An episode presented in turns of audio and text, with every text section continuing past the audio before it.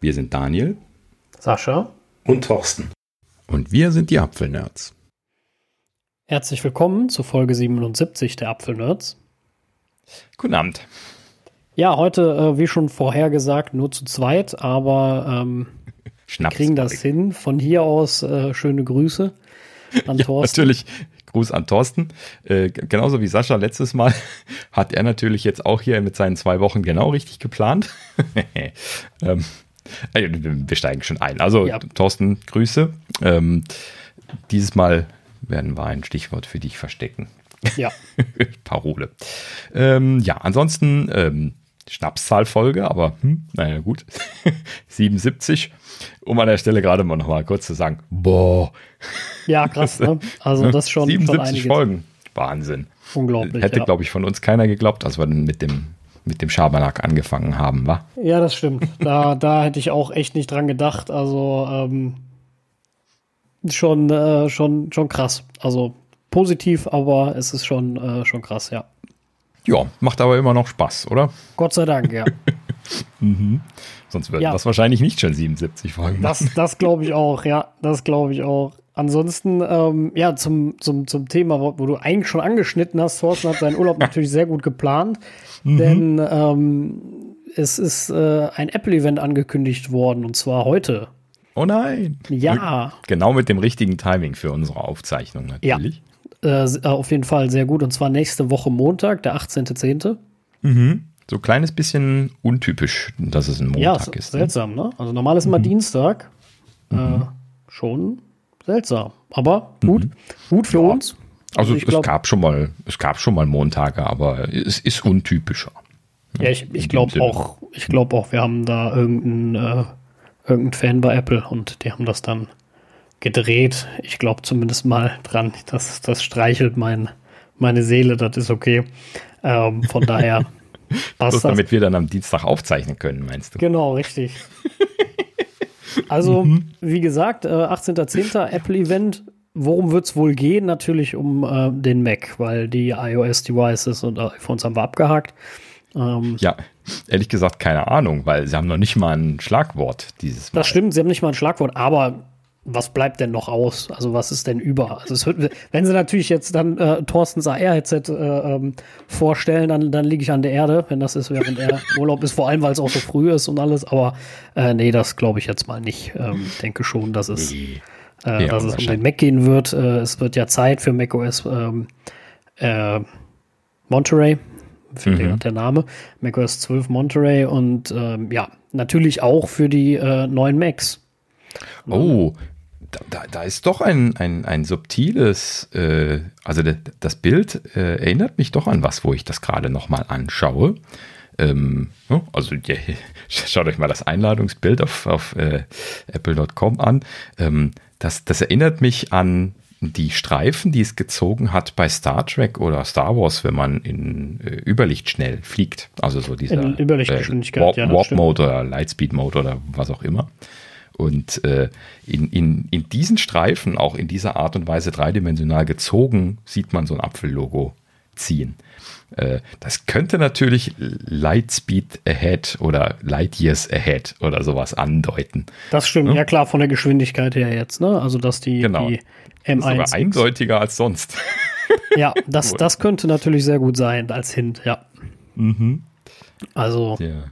Naja, gut, aber immerhin schön, dass, dass ich auch mal was rausinterpretieren kann. Die, die anderen, die machen sich da sonst immer so ein Späßchen mit.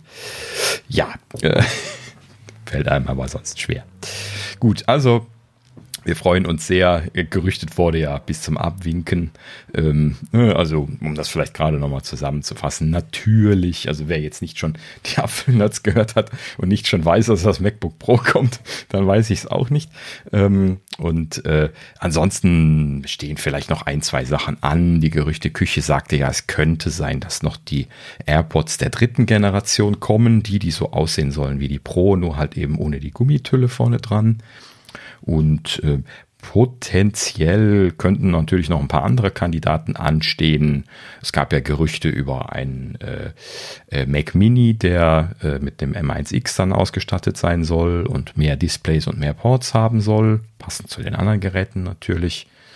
ganz, ganz, ganz vielleicht iMacs in der großen Konfiguration, die auch M1X haben, wobei ich eher auf Anfang nächstes Jahr für die iMacs tippen würde. Ich möchte ja selber einen haben, deswegen äh, äh, drossel ich meine, meine eigenen Erwartungen direkt schon. Ähm, ja, und habe ich noch irgendwas vergessen? Hm. Nö. Hm. Also das sind, glaube ich, so eigentlich alle Gerüchte. Wobei ich mir die AirPods nicht vorstellen kann, ehrlich gesagt, auf dem Event, aber. Ja, passt äh, nicht dazu, ne? Genau, ne, passt irgendwie mhm. nicht da rein. Ich denke, sie werden sich da auf die MacBooks konzentrieren und vielleicht noch den stärkeren Mac Mini. Äh, ja, und dann alles darüber hinaus äh, bleibt eine Überraschung, sagen wir es mal so. Von daher, ja. Äh, man, muss, man will sich auch noch ein bisschen überraschen lassen. Genau, richtig. Na? Ja, ansonsten. Mal, ähm, mal, schauen, was sie nicht nach Deutschland bringen werden. Das. Nö. Will, willst mich jetzt wieder äh, ärgern, aber hm. nein. fangen wir, fangen wir, nein, nein, nein, nein. fangen wir gar nicht erst an. Ähm, was aber schon nach Deutschland gebracht wurde, oder ah. äh, beinahe zumindest, äh, ist die Apple Watch. Die konnten jetzt äh, vorbestellt werden seit mhm. letzte Woche Freitag. Ne? Also genau genommen sind sie noch nicht ausgeliefert. Du kon konntest Stimmt. sie nur vorbestellen. Ähm, aber Vorbestellungen sind jetzt durch. Lieferzeiten sind relativ schnell äh, in die Höhe geschossen ähm, und dementsprechend also auch nicht viel verfügbar. Ähm, Auslieferung müsste ja dann jetzt diese Woche Freitag passieren, ähm, aber da haben wir noch nichts weiter zugehört. Ne? Aber ja, wie schon gesagt, äh, verschiedene Modelle sind wohl gar nicht lieferbar gewesen. Ich habe mir das jetzt nicht so ganz im Detail angeschaut, aber ähm, verschiedene Modelle waren wohl äh, derzeit nicht lieferbar markiert und andere waren dann bestellbar. Naja gut, wie gesagt, sie scheinen da wirklich mit äh, Produktionsproblemen zu kämpfen, in welcher Art und Weise auch immer kann man, kann man immer froh sein, dass sie überhaupt so viele Produkte hinbekommen haben und das dann auch in großer Stückzahl und so. Ist schon eine Leistung momentan. ja, ähm, auch eine Leistung, das ist ausgeliefert worden, äh, ist mein äh, iPad Mini 6. Tada! Äh, hey. Wir haben jetzt leider keinen Videopodcast mehr. Ich, ich höre auf, das immer zu sagen. Ähm, also ich, ich, zeige es jetzt virtuell in die, in die Kamera. Ähm, der, äh, der Sascha hat es doch gar nicht, äh, noch gar nicht gesehen. Ich habe es auch ganz vergessen abzustecken. Ja gut, also ich habe eine sehr schöne leuchtende Farbe von der Hülle. Das sieht man hier bei mir gerade so im Dunkeln, richtig schön leuchtend vor der Webcam. Das ja. ist nämlich Leuchtorange. Oder Electric Orange, wie ich mittlerweile gelernt habe im Englischen. Das ist eine lustige Eindeutschung immer noch. Ähm, aber eine, eine, schöne neonartig leuchtende Farbe finde ich, äh, finde ich sehr gelungen. Ähm, ja, und äh, entsprechend rein verpackt ist ein äh, iPad Mini, welches halt eben jetzt so aussieht wie ein iPad Pro. Und äh, letzten Endes sogar noch etwas mehr Antennenbänder hat als mein altes iPad Pro. Natürlich jetzt wegen 5G-Support nehme ich mal an. Ähm, ansonsten könnte man das tatsächlich halt eben mit einem mit Pro verwechseln, nur dass es halt eben leider äh, einen äh, keine Face ID hat, dafür aber halt eben dann Touch ID im Power Button. Der Power Button ist entsprechend so ein bisschen größer, wie man das von den äh, iPad Airs schon gewöhnt ist. Und äh, interessanterweise haben sie ja jetzt auch die Lautstärkentasten, äh, wie man das auch in den Promo-Shots ja schon sehen konnte, jetzt oben mit auf die Seite gepackt, wo der Power-Button ist, halt eben auf der anderen Seite vom Gerät. Sieht auch relativ hübsch symmetrisch aus, dass die da oben jetzt auf der anderen Seite sind. Ähm, und ja, rundrum haben sie dann entsprechend jetzt äh, Platz für Antennen und oder den Magnethalter halt eben dann für den Stift auf der rechten Seite gehabt, was sie da jetzt ja alles entsprechend unterbringen mussten. Ähm, und äh, äh, ja, also um, um das gerade noch, noch dazwischen zu schieben, ähm, äh, Apple hat äh, wie so üblich mal wieder äh, underpromised, over-delivered. Sie sagten also irgendwie äh, Lieferung 8. bis 15 äh, Oktober und dann ist es dann am 8. pünktlich da gewesen. dann haben sie es dann äh, ähm, donnerstags abends, das war der 7., haben sie es losgeschickt. Dann sagte DHL erst, äh, kommt am 11., kommt am 11. Und Apple sagte, kommt am 8., kommt am 8. Dann haben sie ganz kurz gesagt, oh, kommt am 11. Und dann kam es am nächsten Tag, kommt am 8. was da. Ähm, das ist ganz typisch. Äh, Apple halt eben irgendwie äh, DHL Express, die scheinen sich echt in den Arsch zu treten, wenn die die, die Apple-Sachen kriegen. Also da dauert das nie länger als einen Tag, bis die dann da sind. Ähm, und äh, ja, das, das, haben die schon drauf. Ne? Das muss man ihnen lassen an der Stelle. Äh, wie so übrig, äh, üblich übrigens die Hülle vorher per Express separat geliefert worden. Ähm, ungefähr eine Woche vorher hat sich wie üblich nicht gelohnt. hm. äh, hätten sie auch einfach nur in die, in die Post stecken können. Ähm, Warum sie das immer machen, noch das extra ja. liefern, das verstehe ich auch immer nicht. Also das ist äh, irgendwie ein bisschen unnötig, dass sie das nicht zusammen verschicken können. So auch ein bisschen ressourcenschonend. Ja. Also zusammen verschicken, das ist eine bekannte Geschichte. Wenn du äh, an den Erstverkaufsbestellungen äh, Sachen bestellst, dann werden die nicht mehr als Merch-Auslieferung ausgeliefert. Also die äh, Merch deswegen, weil die Zubehörsachen, die haben sie ja irgendwann vor längerer Zeit schon mit dem Container irgendwo hier nach Europa geschifft und haben das jetzt im Lager liegen. Und die Geräte, die sind ja dann relativ kurzfristig per Luftfracht gekommen, so wie das dann oft auch ist, dass die dann, wenn man zum Beispiel BTO-Geräte von den Macs bestellt, dass man dann schon Tracking bekommt, wenn die noch in China sind. Ne? Dann, Stimmt, dann, sieht man schon, dass die dann von dort unterwegs sind und so machen die das mit den, mit den Geräten selbst auch, weil wenn sie die in Container packen würden, dann würde das ja ein halbes Jahr dauern, bis sie die logistisch wirklich überall hin verteilt haben und so. Ja, so, und das äh, dauert einfach für deren Ansprüche zu lange. Und äh, ja, des, deswegen äh, ist das dann so gewesen, das Gerät kam per Luftfracht, dann kamen aus dem Lager irgendwo die, äh, die Zubehörsachen dazu, dann wurde das Ganze in eine Kiste geschmissen und dann wiederum dann endausgeliefert. Und das hat halt eben für die Leute, die Zubehör bestellt haben, extra länger gedauert. Das heißt, damals, als sie das noch so gemacht haben, hat man absichtlich das Zubehör nicht dazu bestellt, wenn man neue Geräte bestellt hat, weil die dann immer diesen Merch-Schritt hatten und dann mindestens ein oder manchmal auch zwei Tage später kamen dann als die anderen.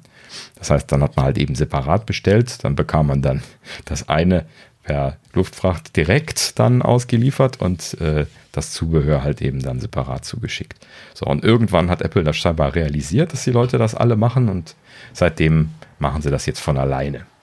So. Okay. Dass sie die dann okay. allerdings noch per Express verschicken vorher, das ist eigentlich überflüssig. ich weiß gar nicht, ob die was anderes überhaupt machen. Habe ich noch nicht gesehen, muss ich sagen. Das, äh, ne, stimmt. Eigentlich ist das immer Express dann, ja. Genau. Vor allen Dingen, ich habe auch nie, also das ist ja nicht das Express, was man noch auswählen kann. Ich glaube, das ist dann per UPS oder sowas und das ist dann irgendwie äh, Same-Day-Delivery, wenn sie können oder solche Geschichten. Also das ist ja dann so das Schnellste, was geht zumindest. Und ähm, äh, das heißt, dass das, was ich auswähle, ist Standardversand. Ne? Und das ist halt eben in Deutschland DHL Express derzeit. Zumindest jetzt bei mir immer. Ne? Nicht, auch, nicht, auch nicht fest geregelt. Ähm, Gut, so, aber äh, genug zum, zum Liefer, Lieferkram, das äh, iPad Mini 6. Also, ähm, ich muss wirklich sagen, äh, als ich das Ding ausgepackt habe und in die Hand genommen habe, mein erster Gedanke war echt, willkommen zu Hause. also erstens für das Gerät und zweitens für mich selber, weil äh, interessanterweise sich das echt wie ein alter Bekannter angefühlt hat. Ich habe ja vor längerer Zeit relativ lange äh, ein, ein Mini benutzt, zusätzlich meistens zu einem großen äh, und auch zu einem iPhone ja damals.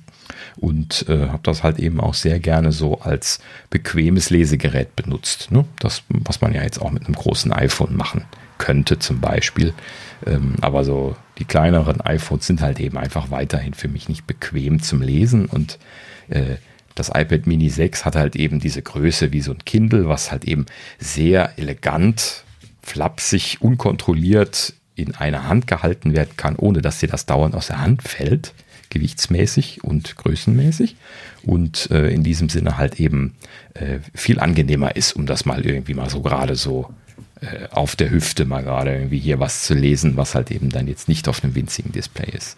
Ne? Also ich persönlich bin da ein großer Freund von und äh, freue mich jetzt auch sehr, das wieder zu haben. Habe ja viel zu lange keins gehabt und das auch immer nur, weil sie die irgendwie komisch aktualisiert haben, nicht gekauft. Ja, so in dem Sinne ähm, sehr glücklich mit dem Formfaktor. Ähm, Aussehen, ich habe hier dieses äh, Mitternacht Mitternachtstraum hieß es, glaube ich, oder sowas. Ne? Das war irgendwie so ein komischer Bezeichner, ähm, was ich hier bestellt hatte. Das ist quasi äh, dieses leicht göldliche. Also mehr kann man ja dieses Mal nicht sagen. Es ist quasi silbern mit einem Touch Gold drin. Und äh, also man, es sieht schon auch nach, nach Gold aus, ist aber bei weitem nicht so Gold wie äh, verschiedene andere Goldprodukte, die ich in der Vergangenheit schon gehabt habe. Ähm, aber per se eigentlich ganz angenehm. Also so, so, so einen äh, leichten Schatten von Gold äh, tut dem Gerät auf jeden Fall gut. Also zumindest nach meinen Augen. Ich weiß, das ist nicht jedermanns Geschmack. Ähm, ja, aber ähm, also vom Aussehen finde ich, sieht es äh, wunderbar aus und ähm, letzten Endes also äh, ja im Prinzip wie ein äh, wie ein äh, iPad Pro, so wie ich jetzt es halt eben zumindest von vorher kenne, ähm, mit etwas mehr Antennenstreifen. Und äh, ich habe das ja mit der Mobilfunkversion bestellt, natürlich, äh, weil gerade sowas will man einfach mal in die Tasche schmeißen, mitnehmen und irgendwo unterwegs benutzen. Das ist genau der Formfaktor, wo man das am ehesten machen möchte.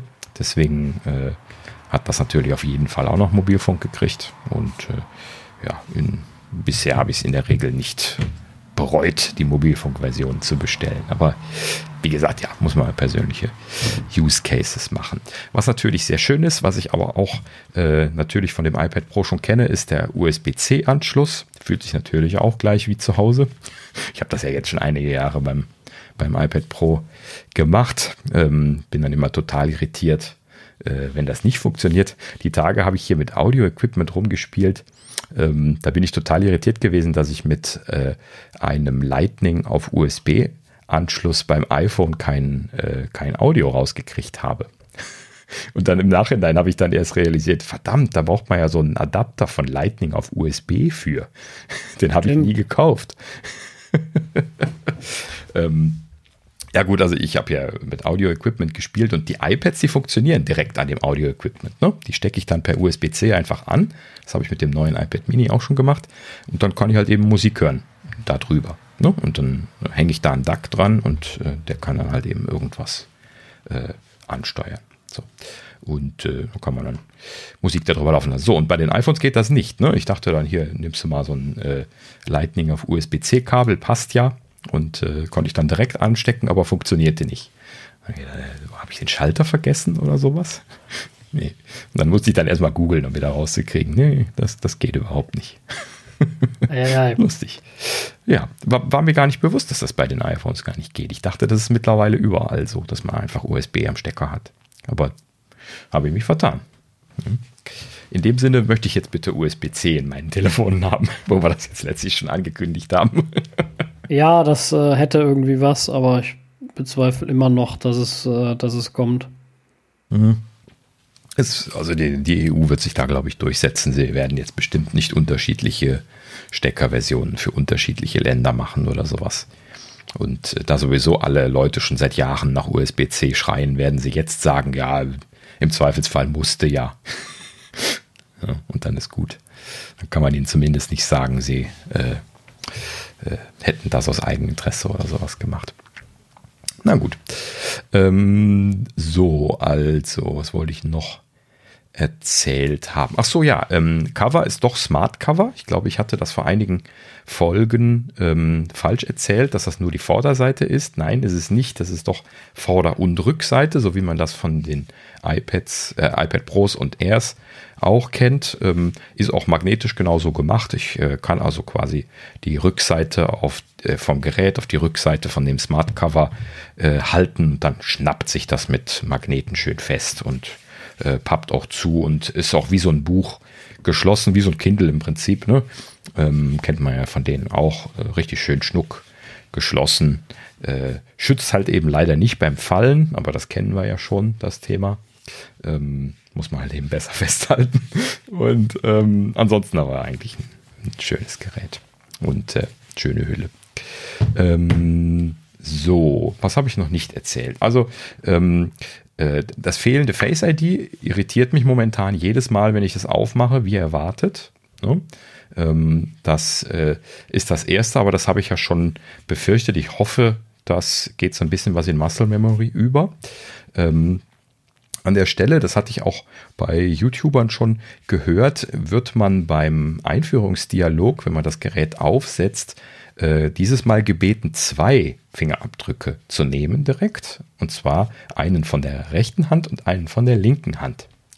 So, und das äh, ist auch schon mit einer gewissen Absicht, denn äh, kann man sich schon vorstellen, ja, äh, wenn ich das im Porträtmodus äh, vor mir habe, das Gerät, dann habe ich den Power-Button rechts oben, so wie ich das schon immer gehabt habe. Wenn ich aber halt eben im Landscape-Mode bin, und ich habe das nach links gedreht, sodass der Power-Button links ist, dann habe ich ja jetzt quasi keine ordentliche Möglichkeit, mit dem rechten Zeigefinger auf die linke Seite rüber zu kommen und dort den Power-Button zu drücken. Es sei denn, ich mache halt eben einmal so eine Rundrum-Verrenkung. Und äh, dafür haben sie das schon direkt von Anfang an jetzt gemacht, dass ich also äh, von, von links und rechts jeweils mit einem Finger das, das frei machen kann. Also haben sie zumindest ein bisschen mitgedacht.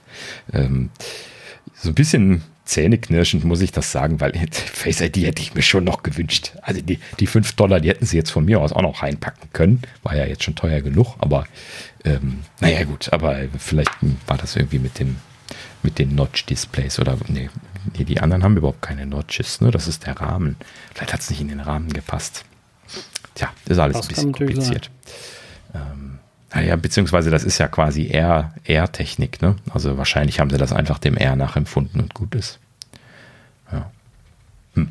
Ja, gut. Also, wie gesagt, ähm, ich muss mich noch ein bisschen umgewöhnen. Ähm, sie haben das ein bisschen anders gemacht. Ich weiß nicht, ob sie das bei den MacBook Airs so gemacht haben. Dafür habe ich die nie genug ausprobiert.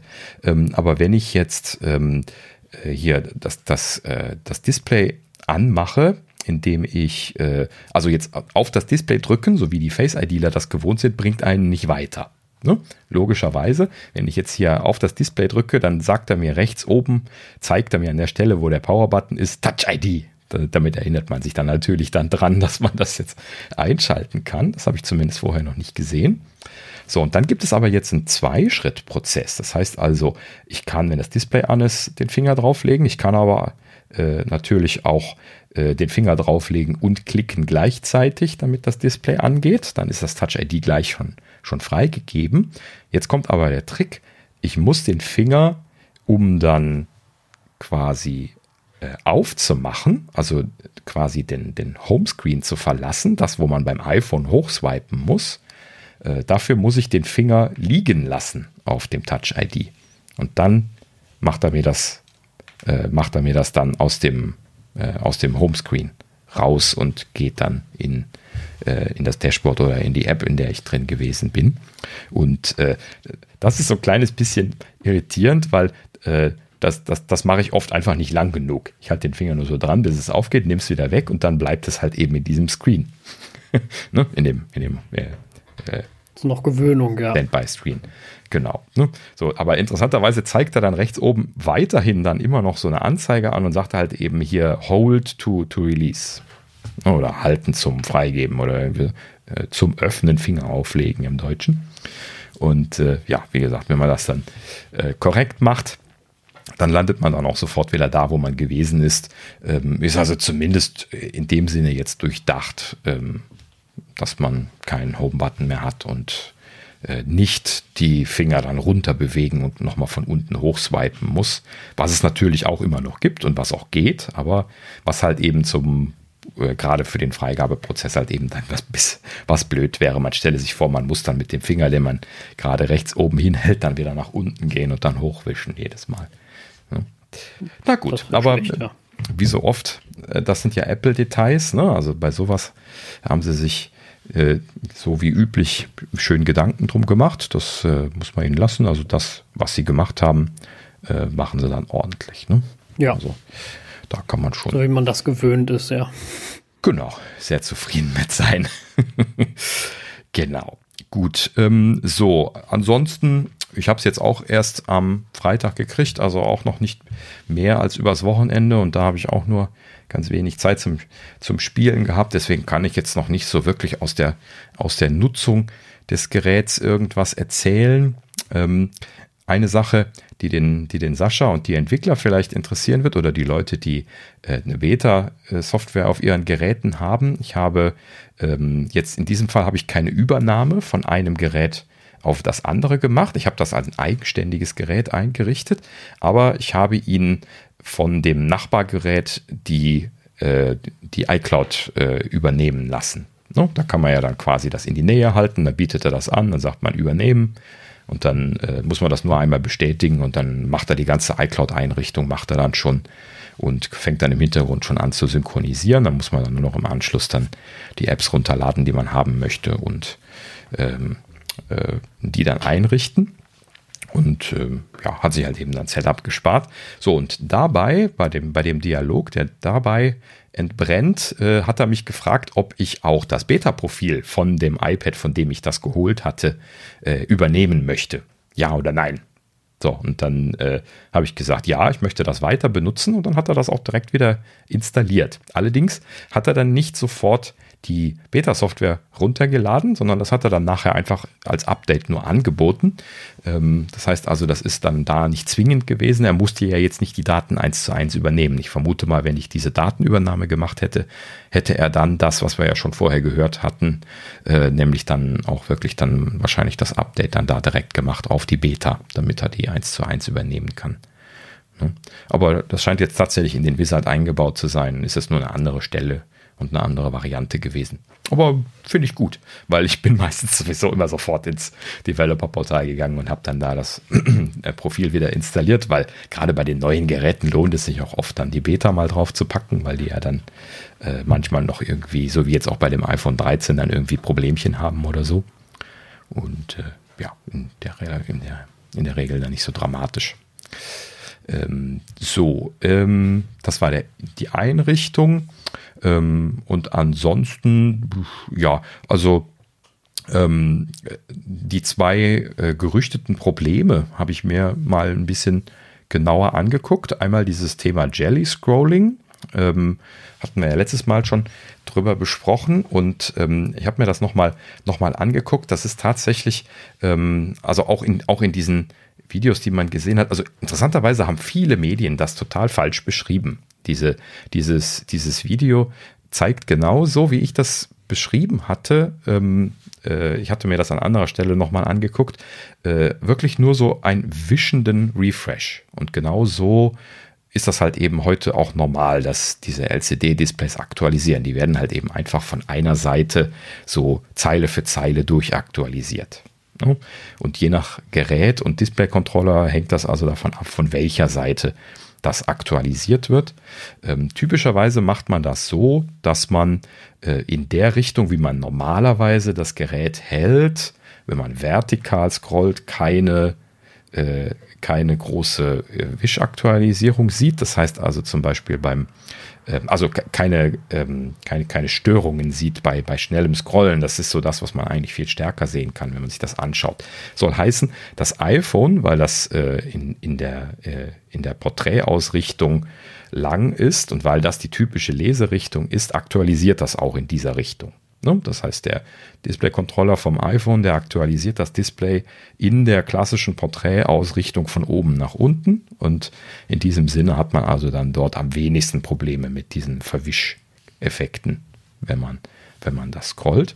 Und äh, bei den bisherigen iPads ist das auch so gewesen. Die hält man ja auch in Porträt und äh, die aktualisieren auch im Porträt von oben nach unten in der klassischen Ausrichtung, wenn man den Home-Button unten hat. Und aus welchen Gründen auch immer haben Sie bei dem iPad Mini, wie Sie jetzt bei den Teardowns gesehen haben, äh, den Display-Controller anders montiert, so dass der jetzt in der Landscape-Orientierung von oben nach unten aktualisiert. Das heißt also, äh, ja, in, in der Landscape-Ausrichtung ist das richtig rum, ne? zum Beispiel zum Filme gucken oder Spiele spielen, ähm, ist allerdings halt eben dann für das Scrolling im Portrait-Mode, was man jetzt im, äh, beim, beim iPad auch jetzt nicht selten machen dürfte, ein kleines bisschen ungünstig. Ne? Also derjenige, der das entschieden hat, hm, weiß ich nicht so ganz, ob das die richtige Entscheidung war. Aber, und das muss ich extra nochmal dazu sagen, ich kann das nicht als irgendwie besonders auffällig interpretieren. Also ich sehe in der Standardnutzung nichts, und äh, alles, was man provoziert, also dass man halt eben so, so ganz, ganz schnell hin und her wischt und dann so leichte Verzerrungsartefakte sieht und sowas, ähm, das ist halt eben ganz normal, je nach äh, Richtung und wie man dann dort dann eben diese Aktualisierungen macht. Ähm, aber das ist halt eben dann auch nur dieser Lag und äh, das äh, scheint sich jetzt hier dann ein bisschen deutlicher zu manifestieren. Aber wie gesagt, ich, ich sehe das nicht. Also das, äh, ich habe das jetzt vor allen Dingen mit Absicht halt eben in dieser Orientierung so benutzt und extra Text gelesen und auch extra äh, schwarzen Text auf weißem Hintergrund, wo man das normalerweise so mit am besten sehen kann. Ne, also wenn, wenn gute Kontraste da sind und ähm, ja, äh, ich habe jetzt zwar nicht wie ein Bekloppter hin und her gewischt die ganze Zeit, aber wenn ich halt eben normal scrolle, kann ich das nicht sehen. Ne? Aber wie so oft, das ist halt eben typisch für so nach, äh, äh, äh, Nachveröffentlichungsberichterstattung. Da wird halt eben gerne aus einer Fliege ein Elefant gemacht, einfach weil äh, sie halt eben über irgendwas schreiben müssen. Ne? Und äh, können ja nicht alle immer nur schreiben, alles ist toll. Und äh, dann ziehen sie sich was aus den Fingern. Gut, ähm, also so viel zum Jelly Scrolling sehe ich also wie gesagt kein Problem. Das ist genau das, wie ich das Gerät benutze, wo man das am ehesten sehen würde. Ich habe es noch nicht gesehen. Sollte ich was sehen, werde ich es nochmal berichten. Aber wirklich Sorgen darum machen tue ich mir nicht. Ähm, was man dann noch gesehen hat, jetzt in der vergangenen Woche, das ist äh, Screen Distortions, also so, so Störungen am Display. Ähm, ihr kennt diese Störungen bestimmt alle, denn äh, wenn man zum Beispiel so auf einen normalen Fernseher, den man so zu Hause stehen hat, oder auch ein LCD-Display, als, was man als, am, Computermoni als Computermonitor verwendet, äh, so mit dem Finger mal drauf drückt, dann sieht man vor allen Dingen, wenn die Pixel dunkel sind, sieht man dort gerne dann diese Bewegung von den Flüssigkristallen, wenn man da drauf drückt. Ne?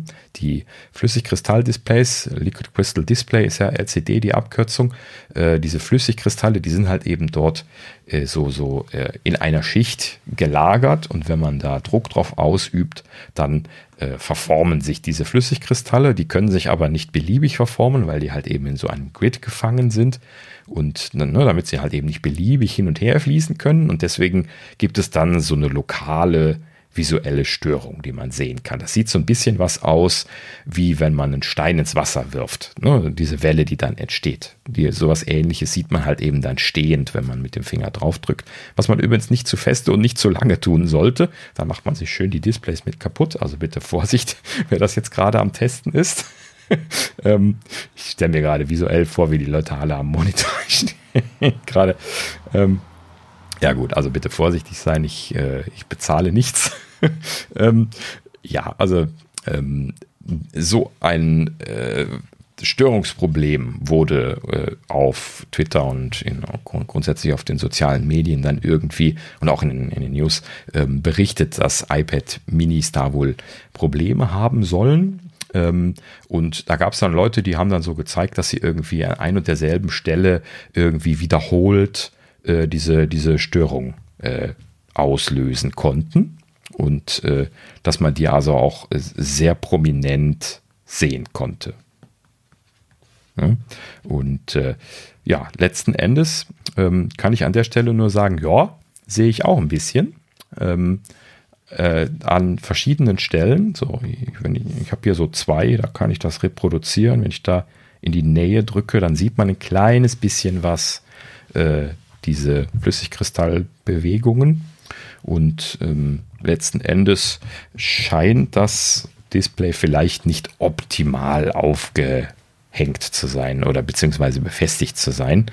Ähm, vielleicht ist es irgendwie nicht, äh, nicht fest genug, das Display, sodass es sich halt eben senkt und dann hinten auf die äh, ja, nee, eigentlich darf es sich ja nicht senken. Ne? Es muss sich irgendwie leicht bewegen. Das ist das Problem. Also es, es ist, normalerweise sollte das ja nach hinten nicht wegflexen, weil es ist ja ein Touch-Display und wenn ich drauf drücke, dann darf sich das ja jetzt nicht zu stark bewegen und das scheint also irgendwie hier so ein bisschen was ein Kompromiss zu sein von, ähm, wenn ich jetzt feste drücke, und das ist schon so fest, wie ich eigentlich normalerweise auf den Touch-Displays nicht drücke, dann kann ich halt eben unter Umständen an so verschiedenen Stellen dann diese Störungen reproduzieren.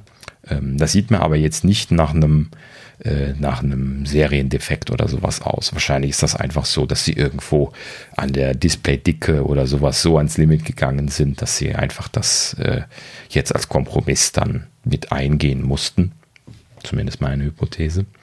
Ähm, und äh, ja, gut. Ähm, ist jetzt nichts, was man so standardmäßig sieht, wohlgemerkt. Ne? Also normalerweise ballert man ja jetzt nicht immer so aufs Display drauf. Wenn man normal tippt, sieht man das nicht. Ähm, ob das jetzt auf Dauer dann irgendwie zu Problemen führt oder so, kann ich jetzt auch nicht sagen.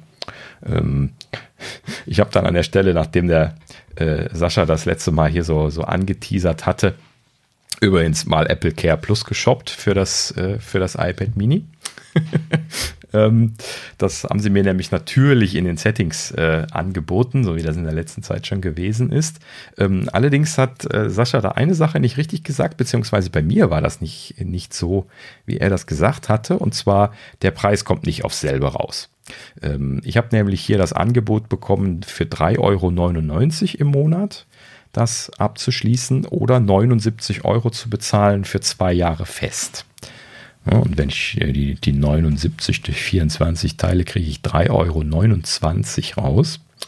Das heißt also, die zwei Jahre sind, ja, ne, so, äh, was sind das, 80 Cent, 70 Cent günstiger im Monat umgerechnet. Ähm, dafür bin ich mir nicht ganz sicher, ob die zwei Jahre dann letzten Endes jetzt äh, dann nochmal zu verlängern sind, wenn die auslaufen. Denn äh, das monatliche, so wie Sascha das schon sagte, kann halt eben quasi unbegrenzt in Anführungsstrichen weiterlaufen und äh, muss dann halt eben explizit storniert werden. Und äh, das steht bei den zwei Jahren nicht dabei. Das ist also nicht, nicht ganz eindeutig. Ähm, an der Stelle habe ich übrigens ähm, die Zwei-Jahres-Version geshoppt. Das erste Mal, dass ich jetzt ein äh, iPhone oder iPad äh, mit äh, Apple Care versehen habe. Und warum?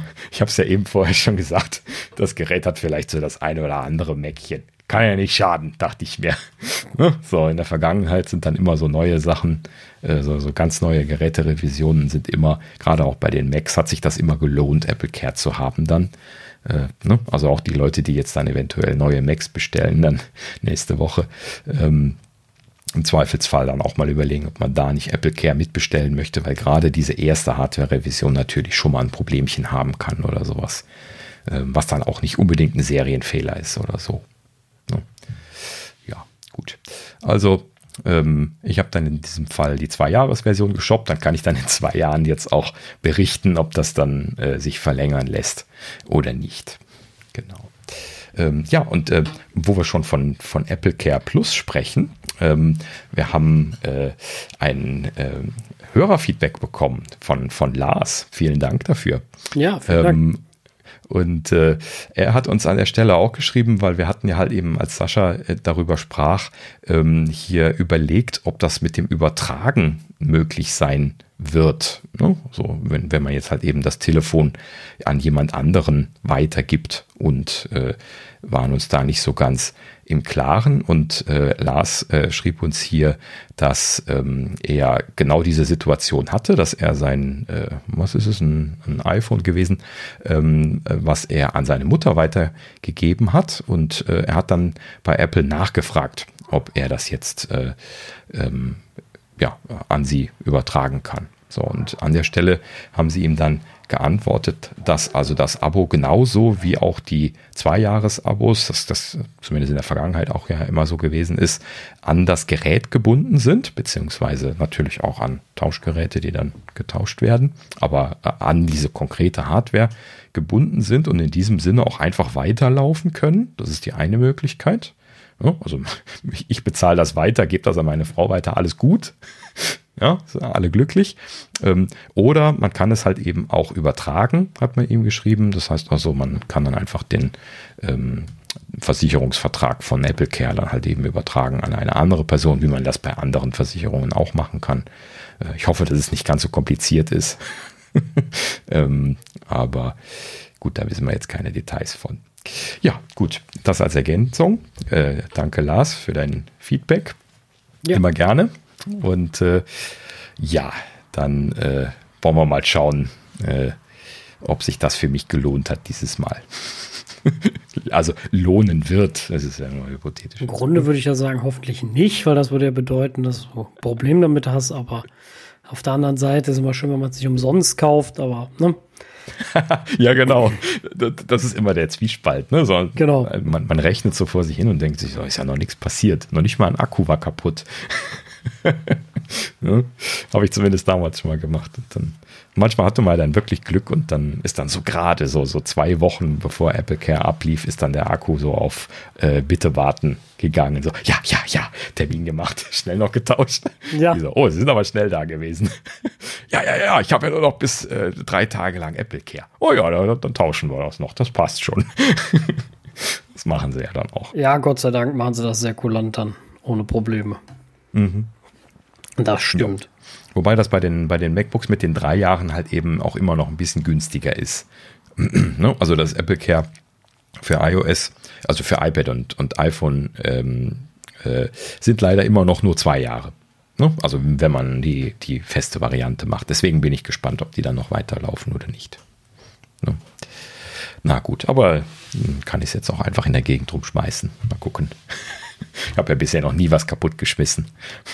Mal abwarten. Wenn das dann dieses Mal jetzt passieren wird, bloß weil ich versichert bin. Gut, schauen wir mal. Äh, apropos rumschmeißen, haha, ist, heute klappt das wieder mit den Übergängen. ähm, rüberschmeißen tue ich auch gerne schon mal meine AirPods, äh, vor allen Dingen irgendwo so in die Tasche auf den Schreibtisch oder ins Auto. Und äh, da vergesse ich sie auch gerne schon mal. Und äh, deswegen habe ich mir halt eben lange Zeit gewünscht, dass man die AirPods doch auch bitte live tracken kann, wenn sie in der Hülle sind. Und das ist halt eben ziemlich ärgerlich gewesen in der Vergangenheit, weil meistens ist das immer ziemlich traurig gewesen in Find My, weil man hat halt eben einfach immer nur gesehen, so vor 17 Stunden zu Hause, oder vor vier Stunden auf der Arbeit. So, und dann, das hilft mir natürlich alles nicht, weil ich bin schon lange weg. So, ja. und äh, dann suche ich aber halt eben meine AirPods und äh, bin am Fluchen. So, und Apple hat uns ja endlich erhört. Wir hatten es ja letzte Woche schon, schon angeteasert. Die AirPods Pro Firmware äh, Updates sind gekommen und bei mir, oh Wunder, oh Staune, ich habe das erste Mal geschaut, zack, sofort das Update schon drauf gewesen. Und ähm, 4A 200 ist es, glaube ich, oder sowas.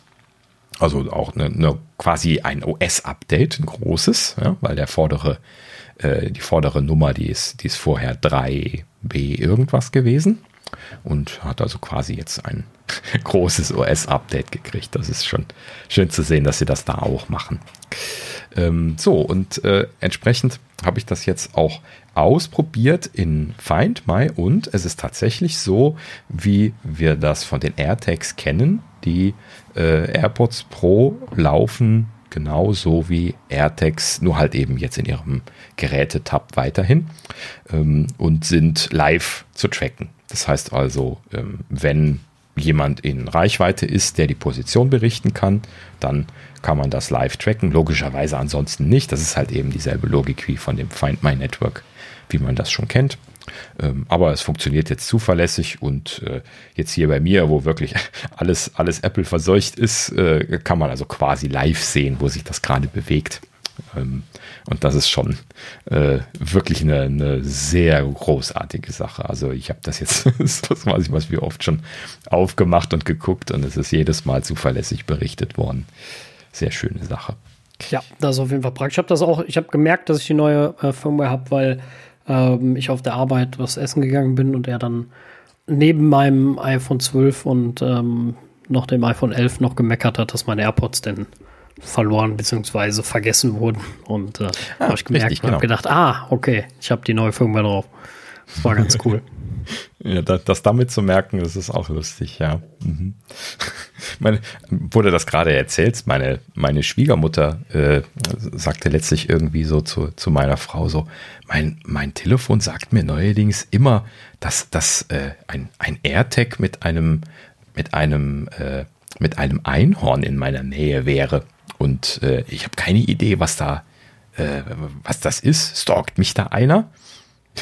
Da habe ich gelacht und gesagt, nee, das ist das AirTag, was Töchterchen am Schulranzen hat, was ab und an, also Töchterchen wird ab und an von Oma abgeholt und dann sieht Omas iPhone das AirTag von Töchterchen und da ja nichts anderes in der Nähe ist, wird angenommen, das ist dann irgendwie da unterwegs und äh, wenn sie das immer wieder sieht, dann sagt das iPhone ja, hey, du wirst gestalkt. Ne? Was ja die Anti-Stalking-Funktion ist. Ja. Musste ich etwas lachen. Ähm, Habe ich sie dann aufgeklärt, dass das äh, Einhorn von, von Töchterchen das AirTag ist. Und äh, seitdem ist sie jetzt glücklich. Kann man aber ja auch abschalten. Dann sagen, dass es sich nicht mehr melden soll und dann ist gut. Ja. ja. Aber schön zu sehen, dass das auch erfolgreich triggert. Hm, das ist gut. So. Ja, gut. Ähm, ich glaube, zum iPad Mini habe ich alles erzählt, was ich erzählen wollte. AirPods hatten wir auch gehabt. Ja, dann haben wir soweit die Nachrichtensektion auch schon abgehakt. Ähm, ja, kommen wir zur Gerüchteküche. Auch nicht viel dieses Mal. Vor allen Dingen das, das erste Gerücht hat sich jetzt quasi schon schon erledigt, wahrscheinlich zumindest durch die Ankündigung von Apples Event, aber wir können ja noch einmal ganz kurz drüber sprechen. Und zwar, äh, wir hatten ja schon letzte Woche darüber gesprochen, dass die 96 Watt Netzteile von den 16 Zoll MacBook Pros äh, nicht mehr zu bekommen sind. Ähm, und jetzt sind auch die MacBook Pro 16 Zoll selbst nicht mehr zu bekommen, beziehungsweise schwer zu bekommen. Die, ähm, während die M1-basierten MacBook Pros hier äh, normal morgen lieferbar sind, äh, online genauso wie im Apple Store, sind die 16 Zoll Modelle jetzt gerade im Store gar nicht zu bekommen und äh, online hat man Lieferfristen von 31. November bis 17. Dezember oder sowas, also ziemlich lang. Und das ist immer so der klassische Indikator dafür gewesen, dass man quasi ein neues Gerät schon bestellen kann und das dann stattdessen geliefert bekommt. Das wird ja dann umgemodelt, wenn sie dann die Vorstellung gemacht haben, umgestellt auf die neue Generation, weil sie die alte ja jetzt quasi schon gar nicht mehr herstellen. Verkaufen dann nur noch die Reste ab. Das ist halt eben dann so das typische Vorgehen. Und dann geht's los. Also unser äh, MacBook Pro Update ist definitiv incoming. Mittlerweile äh, winkt alles mit dem Zaunpfahl. Ja, das stimmt. So, dann äh, noch einmal zu einer äh, Geschichte, wo ich ja schon mit großer Freude ja eine kleine Story erzählt hatte. Ähm, The ELEC äh, berichtet, dass nach dem Samsung-Rückzieher bezüglich der Produktion eines OLED-Displays für iPads, wir hatten von One-Stack und Two-Stack-Displays gesprochen und gelernt, was das ist, ähm, haben wir jetzt äh, wieder ein Gerüchte-Titbit bekommen. Und zwar, nachdem Samsung jetzt die Flügel gestrichen hat, ist wohl LG in die Bresche gesprungen. Ist ja äh, OLED-Panel-Hersteller Nummer zwei weltweit hinter Samsung direkt. Und äh, LG scheint wohl eher motiviert zu sein, Two-Stack OLED-Displays herzustellen, denn wie jetzt kolportiert wird, ähm, sei man jetzt mit LG daran, äh, dort äh, entsprechend Vorbereitungen zu treffen. Ähm, interessanterweise wird hier allerdings etwas anders konkretisiert, um was es geht und was für Zeitrahmen. Ich kann mich daran erinnern, Ming Chi hatte da ja von gesprochen am Anfang. Ähm, der hatte gesagt, nächstes Jahr für die iPad Airs. Das hatte ja irgendwie auch nicht Sinn gemacht, weil ja die äh, iPad Pros quasi jetzt äh, erst noch auf Mini-LED komplett gebracht werden müssen. Das 11 Zoll ist ja noch nicht umgestellt dieses Jahr. Und ähm, das würde ja dann irgendwie komisch sein, wenn dann OLED, was ja als High-End Display gilt, beziehungsweise ja eigentlich auch ist derzeit die, die bessere Lösung, zumindest in Anführungsstrichen. Das ist alles immer relativ. Ähm, und deswegen wäre das irritierend, wenn sie die Pros nicht auf OLED umstellen, die Airs aber. Ne? So, und äh, jetzt dieses Mal äh, haben sie gesagt, äh, erstens, das wäre jetzt äh, für das 12,9 Zoll iPad Pro geplant, also da, wo sie immer die Technologien als erstes einführen, wie wir jetzt bei Mini-LED ja schon gelernt haben. Äh, und das Ganze wäre erst äh, noch einiges hin, denn Produktionsstart sei für Ende 2023, Anfang 2024 geplant. Das heißt also, das wäre dann frühestens ein 2024er Modell, wo wir hiervon sprechen. So, und das ist jetzt so ein typischer Zeitrahmen, wo man sagen kann, oh, okay, gut, das klingt realistisch. so, nächste Woche äh, Satellitenfeatures immer unrealistisch, solche Sachen. ne? Ja, Genauso auf jeden wie, Fall. Äh, ne? so, so, so in drei Monaten OLED. Nee. Ne? So, so weit sitze da einfach noch nicht. Das hier klingt realistischer und deswegen bringe ich es auch nochmal, weil äh, das scheint jetzt eher so zu sein. Hätte ich aber auch jetzt angenommen. Ne? Perspektivisch wird Apple halt eben überall auf OLED wollen, einfach weil das von der Technologie her äh, letzten Endes eine spannendere Lösung ist. Gerade bei großen Displays kann das ja sehr viel Strom sparen. Der Schwarzpunkt von den, von den Panels ist einfach unglaublich, weil ja die Pixel wirklich aus sind und nicht eine unterdrückte Helligkeit haben, wie bei den LCD-Displays.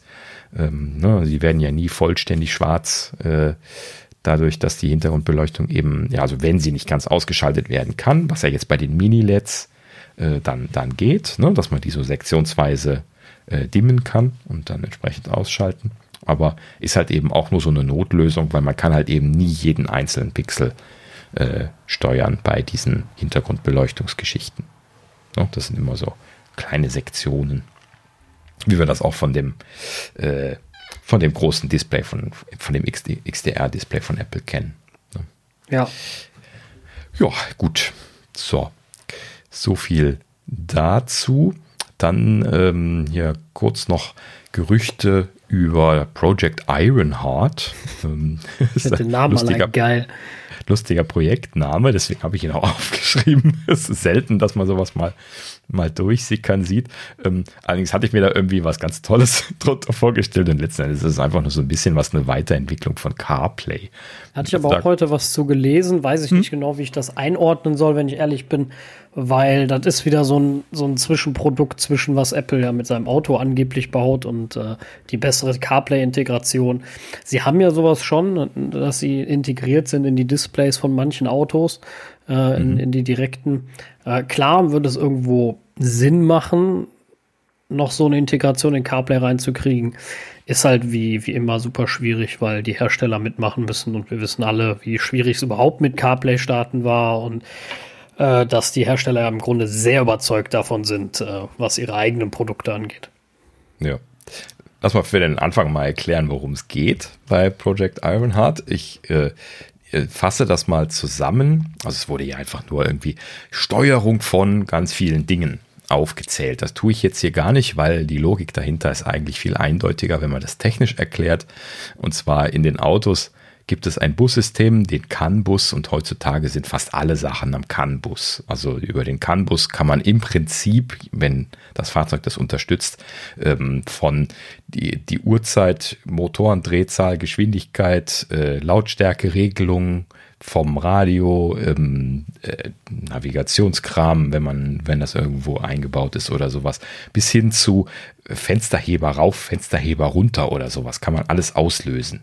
Ne? Weil halt eben im Prinzip alles an diesem CAN-Bus-System dranhängt. Das ist halt eben wie so ein, äh, naja, Ethernet ist es jetzt nicht genau, aber halt eben so, so ein Netzwerksystem, äh, wo äh, so, so einzelne Komponenten mit Zahlen, Adressen halt eben angesprochen und dann gesteuert werden können und äh, dadurch kann man das Ganze sehr generisch halten. Ne? Also der, ähm, das, ähm, der Tachometerbereich zum Beispiel, heute ist das ja in der Regel so ein Bordcomputer, ne, wo man die Geschwindigkeiten angezeigt bekommt. Ähm, der muss zum Beispiel gar nicht mehr wissen, wie genau der Speedometer funktioniert. Ne? Also der Geschwindigkeitsmesser, der irgendwo an der Achse montiert ist. Damals war das ja so, dass man die genau aufeinander abstimmen musste. Ne? Dass also diese, diese mechanische Nadel, die man da damals mal hatte, genau so gedreht hat äh, und dann die Geschwindigkeit korrekt angezeigt hat, wie die Achse von der Größe her und Reifendurchmesser und so weiter. Alles ein bisschen abhängig und dann äh, musste das alles zusammenhängen. War immer alles ein bisschen komplizierter. Heutzutage kann man das dann im Bordcomputer einstellen, hey, meine Reifen sind diese und dann zeigt er das halt eben richtig an und äh, er kann halt eben auch einfach mit dem äh, mit diesem Sensor sprechen. Die haben dann ein genormtes Protokoll, was die sprechen und der Bordcomputer liest das einfach aus und dann äh, kann er das dann letzten Endes dort anzeigen. Und genauso kann zum Beispiel auch der Bordcomputer das dann vom CAN-Bus lesen und anzeigen. Ähm, ne, mein Clio hier mit dem legendär schlechten ähm, äh, was war es hier nochmal, Pocket PC äh, ähm, OS drauf. Ne? Ähm, das äh, hieß es noch, Windows CE, ne? Genau, ich schon, schon vergessen, wie es heißt. Windows CE basierten uralten Entertainment-System kann auch schon ähm, die ähm, äh, wie heißt das? Ähm, die, die, die Distanzmesser, äh, ähm, ähm, wie heißen sie nochmal? Distanzmesser, also letzten Endes die PDC, die Controller? Oder? Weiß ich jetzt auch nicht, aber letzten Endes halt eben quasi die, die, die, die das, was die Räder rollen, wird halt so, eben ja gemessen und dann als Distanz angezeigt. Ne? Also das, was man auch, äh, wenn man jetzt irgendwie dann hier als Tageskilometer, äh, Kilometerzähler, pff, die kleinsten Wörter fallen einem manchmal nicht ein, äh, ne, Kilometerzähler. So, und äh, Kilometerzähler äh, ähm, kann mir der Bordcomputer zum Beispiel auch anzeigen und der, der, der sieht dann sogar, wie viel äh, von den Kilometern, die ich gefahren bin, ich dann jetzt zum Beispiel, äh, mein, mein äh, Clio nennt das ohne Verbrennung, das war wieder Airquotes, ähm, gefahren bin, weil ich also zum Beispiel dann hier äh, bergab gerollt bin und er dann keinen Sprit äh, in den Motor einspritzen musste, was ja bei den modernen elektronisch geregelten Autos auch geht. Und dann braucht man ja wirklich keinen keinen Sprit auf der Distanz und das zählt er dann zum Beispiel. Ne?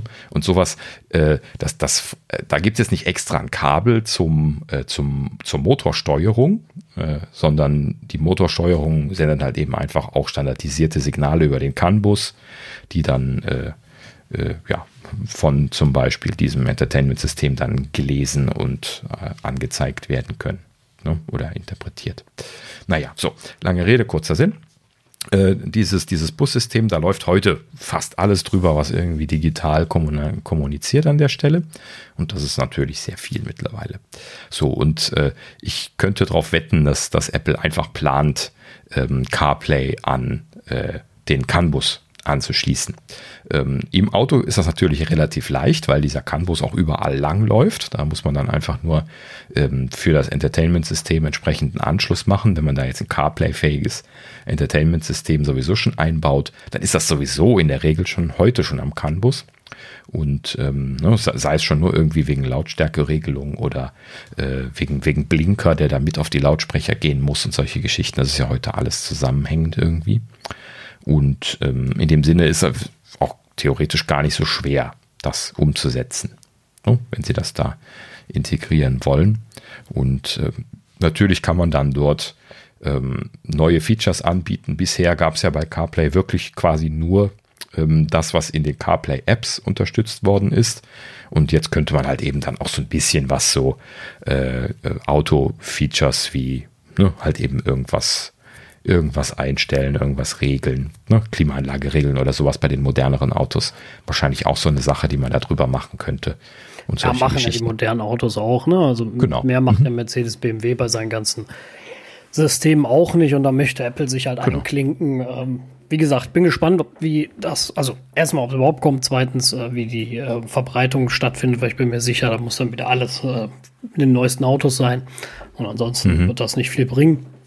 Aber es ist vielleicht auch ein Side-Project vom, vom, vom Apple Car, äh, was sie da betreiben. Passt natürlich mhm. und generell das iPhone besser noch ins Auto zu integrieren. Immer wieder gerne. Ne? Mhm. Also generell eine gute Idee. Ja, richtig, genau. Ja, viel mehr gibt es auch nicht so zu sagen kann man mal abwarten. Vielleicht ist das einfach nur ein Update, was sie jetzt bringen wollen. Ähm, unter, der, unter der Annahme, dass das aber ein Update von dieser äh, CarPlay Host Software in den Entertainment-Systemen voraussetzt, äh, gehe ich mal davon aus, dass man jetzt innerhalb der nächsten Jahre sowieso nicht viel davon sehen wird, weil wir kennen das ja, die Autohersteller da alle etwas langsam sind, was diese Integrationsthemen angeht und natürlich auch jetzt nicht sagen, hey, guck mal, wir haben ein Update für dich. Möchtest du das neue CarPlay benutzen? Hier, werfe 1000 Euro ein. Nein, aber tun sie auch manchmal gerne, das Geld einwerfen. Renault möchte die ganze Zeit Geld von mir für Karten, ja, die äh, sie mir zweijährlich für 70 Euro jeweils immer andrehen wollen. Ähm, aber ähm, ja, wen interessiert das noch, wenn man CarPlay hat? Ne? Genau. ich habe keins, aber äh, nichtsdestotrotz. Ähm, äh, ja, natürlich kaufe ich keine, keine Karten mehr für 70 Euro. Ähm, gut, also äh, ich würde mich freuen. Also, äh, wenn sie es integrieren können, umso besser. Alles, was man irgendwie mehr integrieren kann, desto besser. Und äh, ich lebe äh, im Auto aus meinem Mobiltelefon heraus, auch wenn ich das jetzt leider nur sehr rudimentär mit Bluetooth integriert habe durch das olle Entertainment-System, was ich leider nehmen musste damals. Aber ähm, ja, so ist es halt eben. Kann man auch mitleben, wenn es sein muss. Auf jeden Fall, ja. Mhm. Ja, gut. So, ähm, Mac Otakara hat äh, ein kleines bisschen was über das kommende iPhone SE der dritten Generation gesprochen. Wir hatten, glaube ich, auch schon mal einmal drüber gerüchtet. Ähm, es hieß ja, äh, dass nächstes Jahr ein Update kommen soll. Genauso wurde es jetzt hier auch nochmal bestätigt. Frühjahr 2022 wurde hier jetzt nochmal gesagt, also März-Event wahrscheinlich, so wie wir das kennen. Ähm, würde also jetzt ein SE3 äh, Update, also sie nennen das hier SE3, ähm, anstehen. Ähm, natürlich mit A15-Prozessor, das haben sie ja in der Vergangenheit immer gemacht, einfach das Aktuelle reinzupacken, wenn sie das aktualisieren, was sie aber ja nur alle zwei Jahre tun momentan. Oder sind es zwei Jahre? Ich meine. Meins ne? sind mal alle zwei Jahre, genau. Mhm. Und ähm, entsprechend kommt jetzt auch äh, 5G rein. Natürlich nur Sub 6, aber wir in Deutschland kriegen ja sowieso nur Sub 6. Und äh, sogar das aktuelle äh, Snap, äh, Snapdragon-Modem, äh, was jetzt gerade aktuell in den iPhones 13 gekommen ist, nämlich das X60, äh, also der, der, Chip heißt X6, X60, ähm, soll da auch drin sein. Ähm, ist halt eben dann einfach die, die aktuelle Plattform quasi. Ne? So wie das halt eben in allen 13 iPhones drin ist. Und die soll halt eben dann auch ins SE kommen. Ähm, ein bisschen was zu äh, dem Nachteil von diesem Gerät, finde ich zumindest, heißt es aber, dass das das aktuelle Design beibehalten soll. Was also bedeutet, wir werden den Home-Button immer noch nicht los. ja, gut, das äh, ist, ja, ist ja nicht schlimm für Apple, den weiter zu warten, ist nicht tragisch und es soll ja ein günstiges Produkt bleiben. Von daher finde ich, äh, passt das schon mit dem, mit dem iPhone 8 Design. Ja, na gut. Also, ansonsten ist das iPhone 8 ja wunderbar. Meine, meine Schwiegermutter hat das auch im Einsatz und ist da sehr glücklich mit. Ähm, ne? Also, wenn, wenn man das jetzt nicht gewohnt ist mit Face ID, wir kennen das ja, dann, dann ja. nicht angefixt ist, dann vermisst man auch nichts. Und dann genau, da ist, ist das alles ganz okay. so tragisch, das stimmt. Genau. Und dafür ist das aber natürlich preismäßig sehr, sehr konkurrenzfähig, das, das SE. Und äh, in diesem Sinne dann mit diesem technischen Update dann aber auch wirklich äh, auf dem Stand der Zeit jetzt aktuell wieder. Und äh, da wird man das auch problemlos wieder kaufen können. Ja. Grundsätzlich. Ja. Na gut. So, dann erzähl du doch mal, was so aus der Update-Richtung rausgefallen ist. ja, ansonsten gab es Updates. Ähm, interessanterweise schon in Anführungsstrichen wieder ein Bugfix für iOS 15 und zwar 15.02. Mhm. Ähm, Finde ich eine gute Taktrate, äh, um Problemchen zu beheben. Bin immer ein Freund davon, wenn öfters mal Bugfixes äh, kommen. Ähm, und in der Tat gab es hier Bugfixes, ähm, einige kleine. Ähm, unter anderem behebt es die Probleme beim beim iPhone 13. Ähm, das, da gab es Find My-Probleme. Weiß nicht, war das nicht findbar? Ich habe es nicht mehr ganz im Kopf. Ähm, ja, das, das, das, man hat es hinzugefügt und dann hat man es in der Liste nicht gefunden. Ah, das war's, ja, genau. Hm, okay. Ähm, ja, und außerdem auch Probleme mit den AirTags, da gab es welche und dadurch auch Probleme mit dem iPhone Leder Wallet, dem neuen, was ja auch in Find My mit drin ist. Mhm. Ähm, so wie ähm, ja, also die sind also auch nicht aufgetaucht im Grunde. Ne? Selbe Problem, du hast das genau, neue Wallet ja. gekauft, hinzugefügt und dann war es nicht da. Und äh, genau. ja. Also auch wenn man es im anderen Tab suchen musste, um es zu finden, aber man hat es ja, nicht gefunden. Genau, und da war es dann aber auch nicht. Äh, also denk, wahrscheinlich genau dasselbe Problem. Also war wahrscheinlich durch einen und denselben Fix zu beheben. Aber äh, gehe ich mal schwer von aus. Und äh, ja, außerdem sehr ärgerliche, äh, ärgerliche Sache, die mir Gott sei Dank nicht passiert ist, weil ich noch keinen ähm, Fotos, äh, noch keinen Messageverlauf gelöscht habe. Aber wir kennen ja alle die neue Funktion, dass diese, diese geteilt mit dir Funktion, wenn du in iMessage jetzt Bilder bekommst, dass die auch in Fotos angezeigt werden, beziehungsweise sie sehr leicht hinzufügen kannst. Und die wurden, also die Fotos in der Fotos-App wurden gelöscht, wenn der Nachrichtenverlauf gelöscht wurde, also die Urdatei entfernt wurde, äh, weil, man, weil man ja nach, was weiß ich, 30 Tagen ausmisten kann und wie man das halt eingestellt hat. Und das mhm. ist natürlich schlecht. Aber das ist wieder mit Sicherheit so ein Beispiel für Apple testet mit sehr großen Geräten, weil sie alle 512 Gigabyte haben und die löschen nie den Verlauf, ist ihnen nicht aufgefallen und ist dann äh, ungünstigerweise Aber, aufgefallen. Äh, jetzt, jetzt, jetzt mal gerade so, so, wie kann sowas passieren? Also wie kann Fotos Bilder verlieren, das ist doch die Datenbank, oder? Da, da ist ja, gut, doch die Wahrheit. Da wird, ja, aber da wird, äh, da wird bestimmt die APFS-Referenz nur weitergegeben und äh, wenn, die, wenn die Urdatei dann da gelöscht wurde, ist natürlich auch im Fotos nichts mehr da. Ich vermute mal, da wird es das Problem gegeben haben. Die werden einfach die falsche Funktion bei, bei APFS benutzt haben. Ja, auf Dateisystemebene eher unwahrscheinlich, weil das funktioniert ja zuverlässig. also wenn ich, wenn ich das klone mit äh, Copy on ja, Write, dann, dann habe ich ja einen Klon, der, der geht ja nicht weg. Das stimmt. Ne?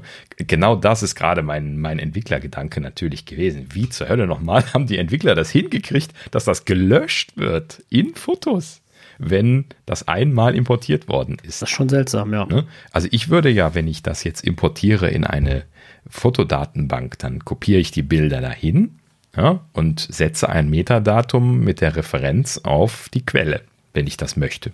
Ne? So, das heißt also, entweder gibt es dort dann in dem Eintrag oder von mir aus in einer Tabelle oder sowas äh, einen Metadateneintrag mit diesen Referenzen. Und ähm, das Bild ist aber ganz normal in der Bibliothek drin. Und das scheinen sie aber hier gar nicht so gemacht zu haben. Sonst würde das ja nicht so verschwinden. Ne? Ja, irgendwas, irgendwas sehr Ungünstiges haben sie da auf jeden Fall gemacht. Also, keine ja. Ahnung, wäre mal interessant, aber wird Apple ja wieder nichts zu sagen. Von daher sind wir einfach froh, dass das gefixt ist, denn ich glaube, mhm. da kannst du einiges verlieren. Das wäre, äh, ist natürlich sehr unschön.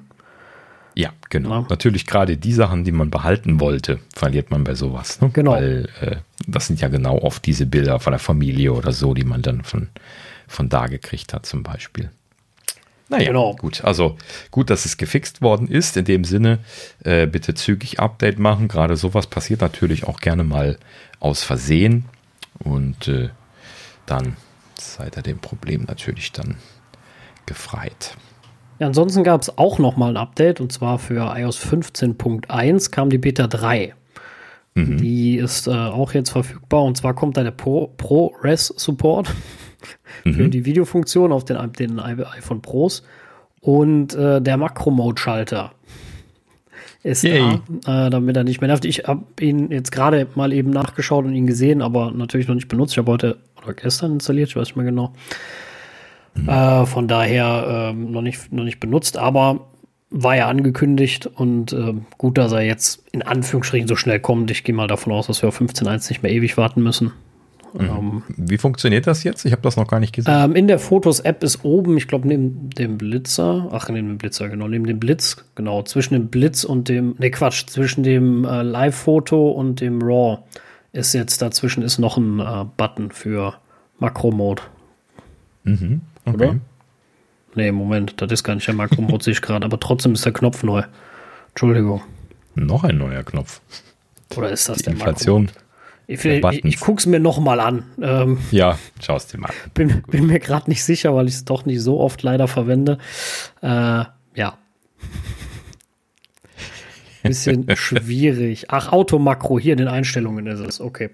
So, jetzt. Äh, da kann man Switch an und aus machen. Das andere ist für diese komischen neuen Perspektiven oder wie das heißt mit den Filtern drauf. Ach so, in den Einstellungen kann man, also äh, in den, in den Einstellungen, Einstellungen oder in den Fotoeinstellungen? In den Einstellungen, Einstellungen habe ich das jetzt gesehen. Boah, das ist aber doof.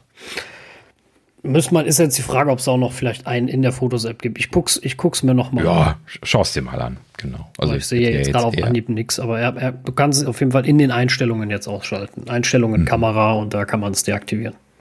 Ja. Ne? Für die Nein. Leute, die es interessiert. ProRes habe mhm. ich natürlich noch nicht ausprobiert, weil brauche ich nicht. Ja, gut, nicht so, nicht so unser Use Case äh, genau. für ein paar Minuten Video.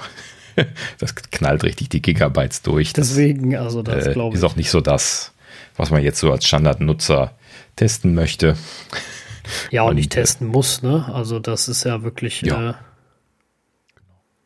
also für Leute, ne, wenn, wenn du da jetzt wirklich professionell irgendwie was aufnehmen, bearbeiten und dann irgendwie rendern möchtest, dann ist das schon ein gutes Format, ne, weil man halt eben Kompressionsartefakte bei dem äh, AAC ähm, äh, logischerweise hat und wenn man das dann als Quellmaterial benutzt, ähm, dann hat man halt eben entsprechend dort Verluste.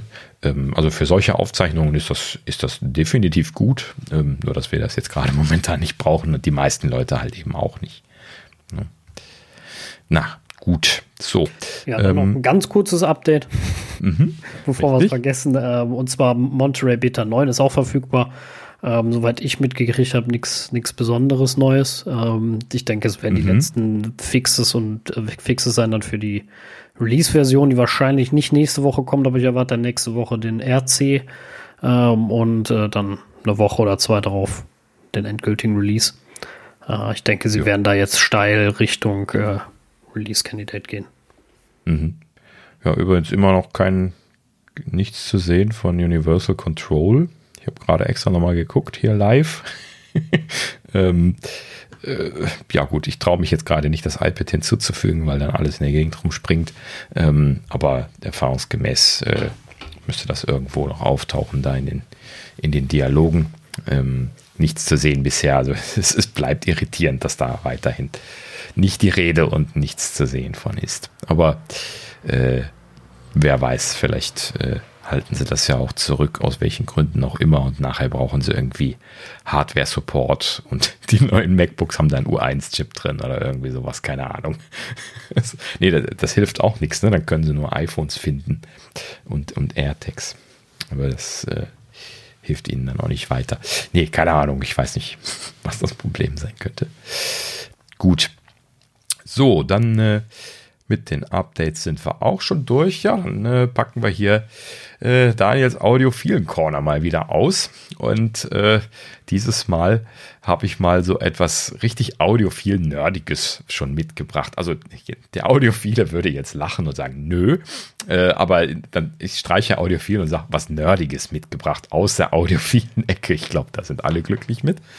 Ähm, und zwar Ah, ich habe mal wieder den schönen Namen von, äh, von YouTube kopiert, weil das mal wieder so ein chinesisches Produkt ist. Und zwar X-Duo MT602 6J1 Tube Transistor Headphone Amplifier Preamplifier with Volume Control.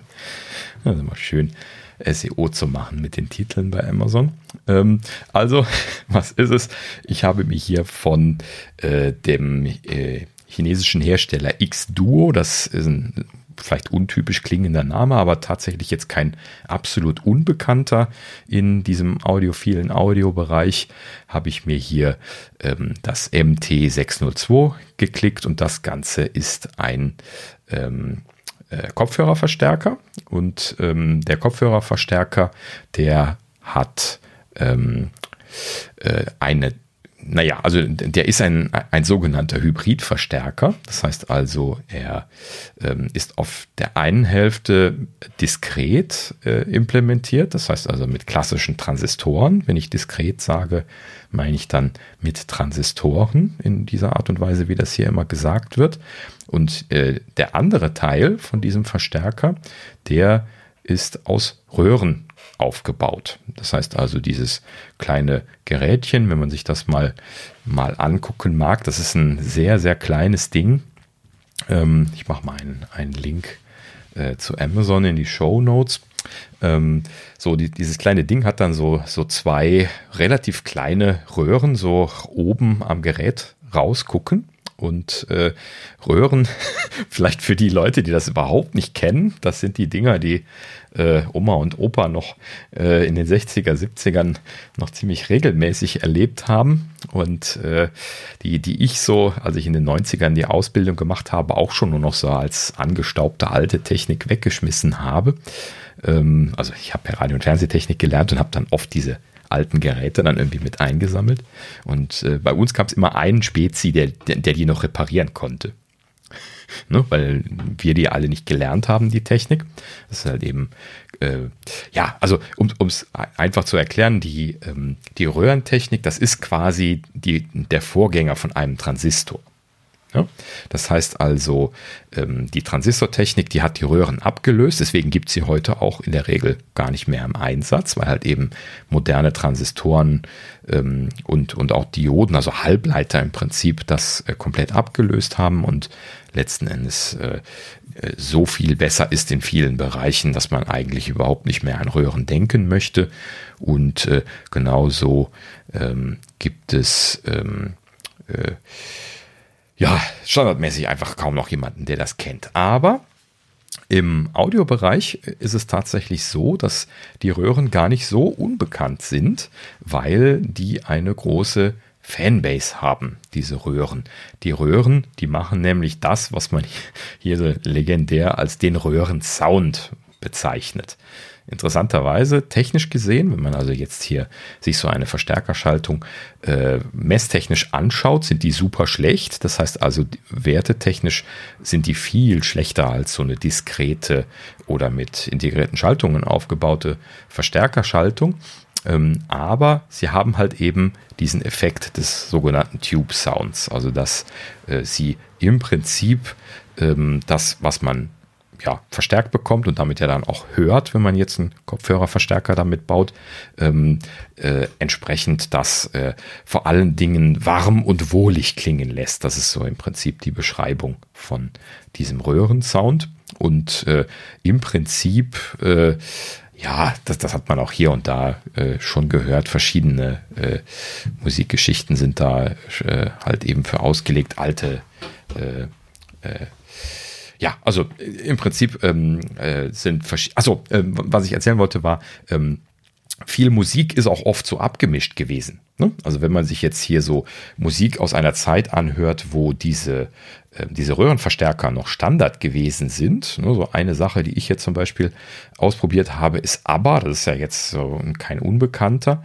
Und ähm, da habe ich zum Beispiel auch, wenn ich das über einen klassischen äh, Verstärker oder Kopfhörer gehört habe, ähm, auch immer wieder mal so ein bisschen Eindruck bekommen, dass das etwas, etwas schrill und kantig klingt gerade wenn man das mit guten Kopfhörern hört, so wie ich das in der letzten Zeit getan habe.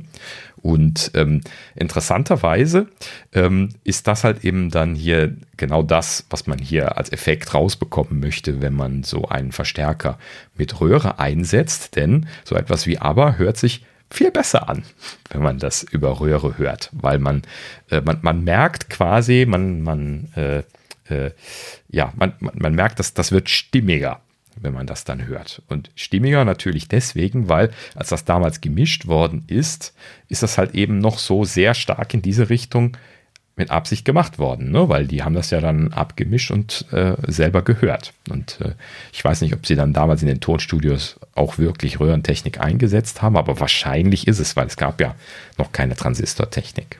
Ne? Also muss ja alles so gelöst gewesen sein. Ähm, ne? Wie gesagt, die Transistoren, die gab es ja erst ab 65 und äh, natürlich haben sie dann sehr schnell die Röhren in verschiedenen Anwendungsbereichen verdrängt, aber ne, viele Sachen so bis, bis 70, 75 oder sowas sind bestimmt auch noch äh, komplett mit Röhrentechnik gemacht worden und wahrscheinlich auch noch bis in die 80er hinein, weil äh, wenn man einmal so ein Studio aufgebaut hat, dann reißt man das ja nicht gleich wieder raus. Ne? Naja, gut, so. Ähm, aber natürlich kann man auch moderne Sachen äh, mit, mit Röhrensound hören. Das äh, muss man halt eben dann äh, gut finden oder nicht. So, ähm, letzten Endes habe ich da also ähm, drüber gelesen, habe auch ähm, realisiert, wie gesagt, wenn man zum Beispiel aber hört, hier über diese DT 770, von denen ich schon äh, mehrfach berichtet hatte, oder auch die 990er, ist ja alles mehr oder weniger dieselbe Richtung. Ähm, dann können die halt eben etwas schrill sein bei diesen Sachen, wie, wie aber zum Beispiel. Und dann äh, kann man das dann hier ähm, über so einen Verstärker laufen lassen und das hört sich dann viel angenehmer an. Sehr schöne Geschichte, wenn man das mag. Ne? Im Audiophil-Bereich ist das ja oft so, ähm, dass manche Leute etwas sehr mögen und andere Leute mögen das überhaupt nicht und mögen stattdessen was ganz anderes. Deswegen hat man ja auch im audiophilen Bereich nicht einen ordentlichen Kopfhörer, sondern gleich drei ordentliche Kopfhörer. Manche sogar noch mehr. Manche Leute haben ganze Wände voll Kopfhörer. Ähm, Gerade Kopfhörer ist Wahnsinn in dieser, in dieser Welt. Ähm, und warum macht man das? Ja, man kann unterschiedliche Sounds über die Kopfhörer da rauskitzeln. Es ist tatsächlich so. Ähm, ich habe jetzt also auch hier noch eine andere Art von Kopfhörer. Das werde ich bei Gelegenheit mal, mal vorstellen. Und es ist wirklich so, dass die alle unterschiedliche Charakteristiken haben. Also je nachdem, was da für Treiber drin sind und was da für Gehäuseformen gemacht worden sind. Offen und zu hatten wir ja schon gelernt, aber es gibt halt eben noch mehr Details und dementsprechend hören die sich auch anders an. Es gibt Kopfhörer, die sind super gut für Klassik. Es gibt Kopfhörer, die sind äh, eher für Rock-Pop gedacht. Es gibt andere, wir kennen das von Beats, die sind eher so äh, für Beats gedacht. ja, deswegen heißen die ja auch so. Und äh, können also quasi nur Bass und sonst nichts anderes. Und äh, dann gibt es halt eben auch äh, ne, diese Monitor-Referenzkopfhörer wie die DT 770 und 990, von denen ich schon erzählt hatte, die halt eben möglichst genau das abbilden, äh, was derjenige, der das im Studio abgemischt hat, auch gehört hat. Ähm, aber wie gesagt, das kann halt eben unter Umständen zum Genießen schon mal ein bisschen was schrill werden und dann geht man halt eben hin und macht dann so einen Röhrenverstärker drauf. Das ist auch keine schlechte Idee. Übrigens gibt es auch diskrete Verstärker, die sich warm anhören und andere, die sich kälter anhören und so. Ne? Also das ist auch wieder so eine äh, Präferenzgeschichte. So, gut, aber zurück zu dem X-Duo MT602, wie gesagt, ist ein, äh, eine sehr kleine Kiste aus Aluminium gefertigt, macht einen relativ hochwertigen Eindruck, wie man das jetzt von einem äh, Chinesen überhaupt nicht äh, sich vorstellen würde und ähm, kostet mit 85 Euro, was so der aktuelle Amazon-Preis ist, auch gar nicht so wahnsinnig viel Geld. Ich habe mir das einfach mal so irgendwie geschossen, weil irgendwie zwei, drei YouTuber da irgendwie ein Video drüber gebracht haben. Ich dachte 85 Euro, ich hatte sowas und ich wollte das mal ausprobieren. Hatte ja die, die neuen Kopfhörer schon, habe das dann mal äh, hinter meinen äh, anderen Verstärker äh, geklemmt. Den Rode AI1 hatte ich ja schon mal von erzählt, dass ich den hier sowieso zufällig rumstehen hatte, so als ersten Testverstärker und ähm, der halt eben eher, eher schrill und geradlinig gewesen ist bei manchen Sachen und wenn ich da jetzt dann diesen Röhrenverstärker dahinter geklemmt habe, wunderbar. Ne? So, also das äh, sehr schönes Ding, sehr guter Sound, erstaunlich guter Sound für diese äh, als billig verschrienen chinesischen Röhren, die da drin sind. Denn jetzt kommt ein Clou von diesen Röhrenverstärkern. Äh, da geht es nämlich jetzt auch noch darum, was für Röhren da drin sind. Jetzt gibt es dann ähm, massenweise kompatible Röhren in verschiedenen Serien. Ne, die wurden halt eben damals von zig Herstellern hergestellt und alle haben eigene Fertigungsverfahren, Fertigungstoleranzen, Maschinen, Arten und Weisen, wie sie etwas genau gebaut haben, gemacht. Und in diesem Sinne haben die auch alle ein ganz, ganz, ganz kleines bisschen was einen anderen Sound. So, und äh, das summiert sich aber dann halt eben so letzten Endes. Und deswegen gibt es dann hier tatsächlich das Spiel des sogenannten Tube Rollings. Das heißt also, dass man sich äh, unterschiedliche Sätze von, äh, von Röhren anschafft und halt eben dann durchwechselt und sich dann raussucht, welche, äh, welchen Sound von welchen Röhren man am liebsten mag. Ja, dass man also dort wirklich noch den, den Sound quasi nochmal äh, stark verändern kann, dadurch, dass man einfach die Röhren tauschen kann. Die sind dann in, äh, in Sockeln gesockelt, die kann man einfach ausstecken zieht man nach oben raus, muss natürlich vorher ausschalten, ähm, sind auch etwas heiß in der Regel, sind ja ähm, von, von innen geheizt. Ähm, ich will jetzt nicht das ganze Detail erklären, aber die werden halt eben heiß und leuchten auch so ein kleines bisschen, weil sie glühen und ähm, also so innen glüht was und ähm, letzten Endes kann man die halt eben dann äh, äh, quasi anfassen, wenn sie kalt geworden sind, dann rausziehen aus dem Sockel und andere einstecken. Na gut, so, also äh, äh, Tube Rolling habe ich aber noch keine Erfahrungen mit, werde ich später mal nachliefern. Ich habe schon einen Satz zum Tube Rollen da, habe es aber noch nicht, äh, noch nicht weiter ausprobiert. So, ähm, wie gesagt, hier sind so ähm, äh, chinesische Röhren drin. Äh, 6J1 heißen die als Bezeichnung. Das ist so auch eine klassische Bezeichnung von, von Röhren, einfach nur so Zahlen und Buchstaben zusammengeworfen. Ähm, diese 6J1 Röhren werden tatsächlich aktuell noch in China gefertigt. Ähm, es gibt da noch Produktion jetzt für diesen Audiobereich der äh, tatsächlich überlebt hat. Ich weiß nicht, ob er äh, die ganze Zeit überlebt hat oder ob sie ihn neu wieder aufgebaut haben. Ähm, aber mittlerweile halt eben zwei chinesische Röhrenhersteller habe ich gelesen, die aktuell Röhren fertigen und dazu gibt es dann interessanterweise auch immer noch Hersteller, die ähm, mittlerweile verstärkt in der Slowakei, äh, warum auch immer, das weiß ich jetzt auch nicht, äh, sitzen, die dann irgendwie alte Maschinen von äh, Werken in den USA oder auch Russland, auch ein großer Hersteller gewesen, ähm, eingekauft haben und dann auch heute noch mit den alten Maschinen dann Röhren herstellt ähm, von den entsprechenden Ursprüngen von den Maschinen, wo sie sie her haben immer noch. Und äh, ja, ähm, während es tatsächlich viele neue Röhren gibt, gibt es aber auch eine Menge alte. Da habe ich auch mit den Ohren gewackelt, als ich das gelesen habe, dass es da äh, ein riesengroßes Sammelsorium an sogenannten NOS-Röhren gibt. Das ist New Old Stock. Äh, New Old Stock heißt quasi, dass das eine unbenutzte, deswegen New, aber alte, Old Lagerware ist. Stock. Ja, New Old Stock. Und äh, letzten Endes ähm, ist das wohl damals so passiert, dass in den 70er Jahren, als halt eben dann die Transistortechnik äh, aufgekommen ist, dieser Wechsel von, von Röhren, dass alles Röhren drin hatte, auf äh, diskrete, also Transistortechnik, so schnell passiert ist, dass halt eben alle Hersteller und Distributoren und La Lagerleute und so weiter voll bis unters Dach mit Röhren gewesen sind und die dann nicht mehr abverkauft gekriegt haben.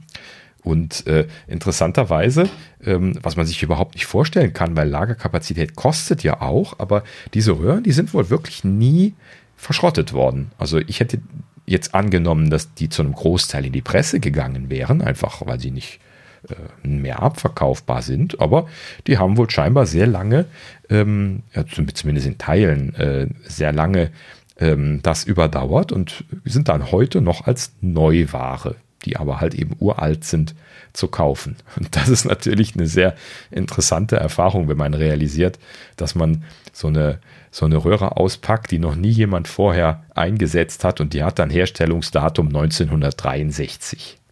Ne? Ja, schon lustig. Ähm, gut, so, also ähm, zurück zu dem MT602, zwei ähm, 6J1 Röhren sind drin. Das Ganze ähm, ja, macht einen sehr schönen Eindruck. Ähm, ja, äh, wir haben hier technisch, äh, wie gesagt, einen Hybridverstärker. Hybrid bedeutet an der Stelle eben, dass ähm, die eine Stufe mit Röhrentechnik, habe ich eben schon erzählt, die eine Stufe mit Röhrentechnik ausgelegt ist. Das ist in diesem Fall der sogenannte Vorverstärker. Das heißt also, es gibt eine Vorverstärkungsstufe, der sogenannte Voltage Gain, das, was die Röhren besonders gut können und wo sie auch ihre Klangfarbe gut einbringen können, wird äh, mit den Röhren gemacht und dann die Hauptverstärkerstufe, die natürlich hinter dem Vorverstärker kommt von der Schaltungsreihenfolge.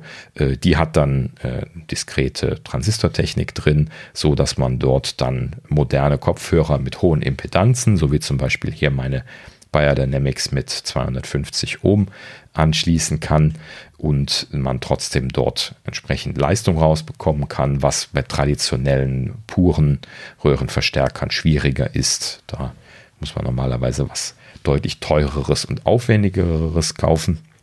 Und äh, für die 85 Euro bekommt man da also so ein spannendes kleines Paket, wo man interessanten Sound bei rauskitzeln kann.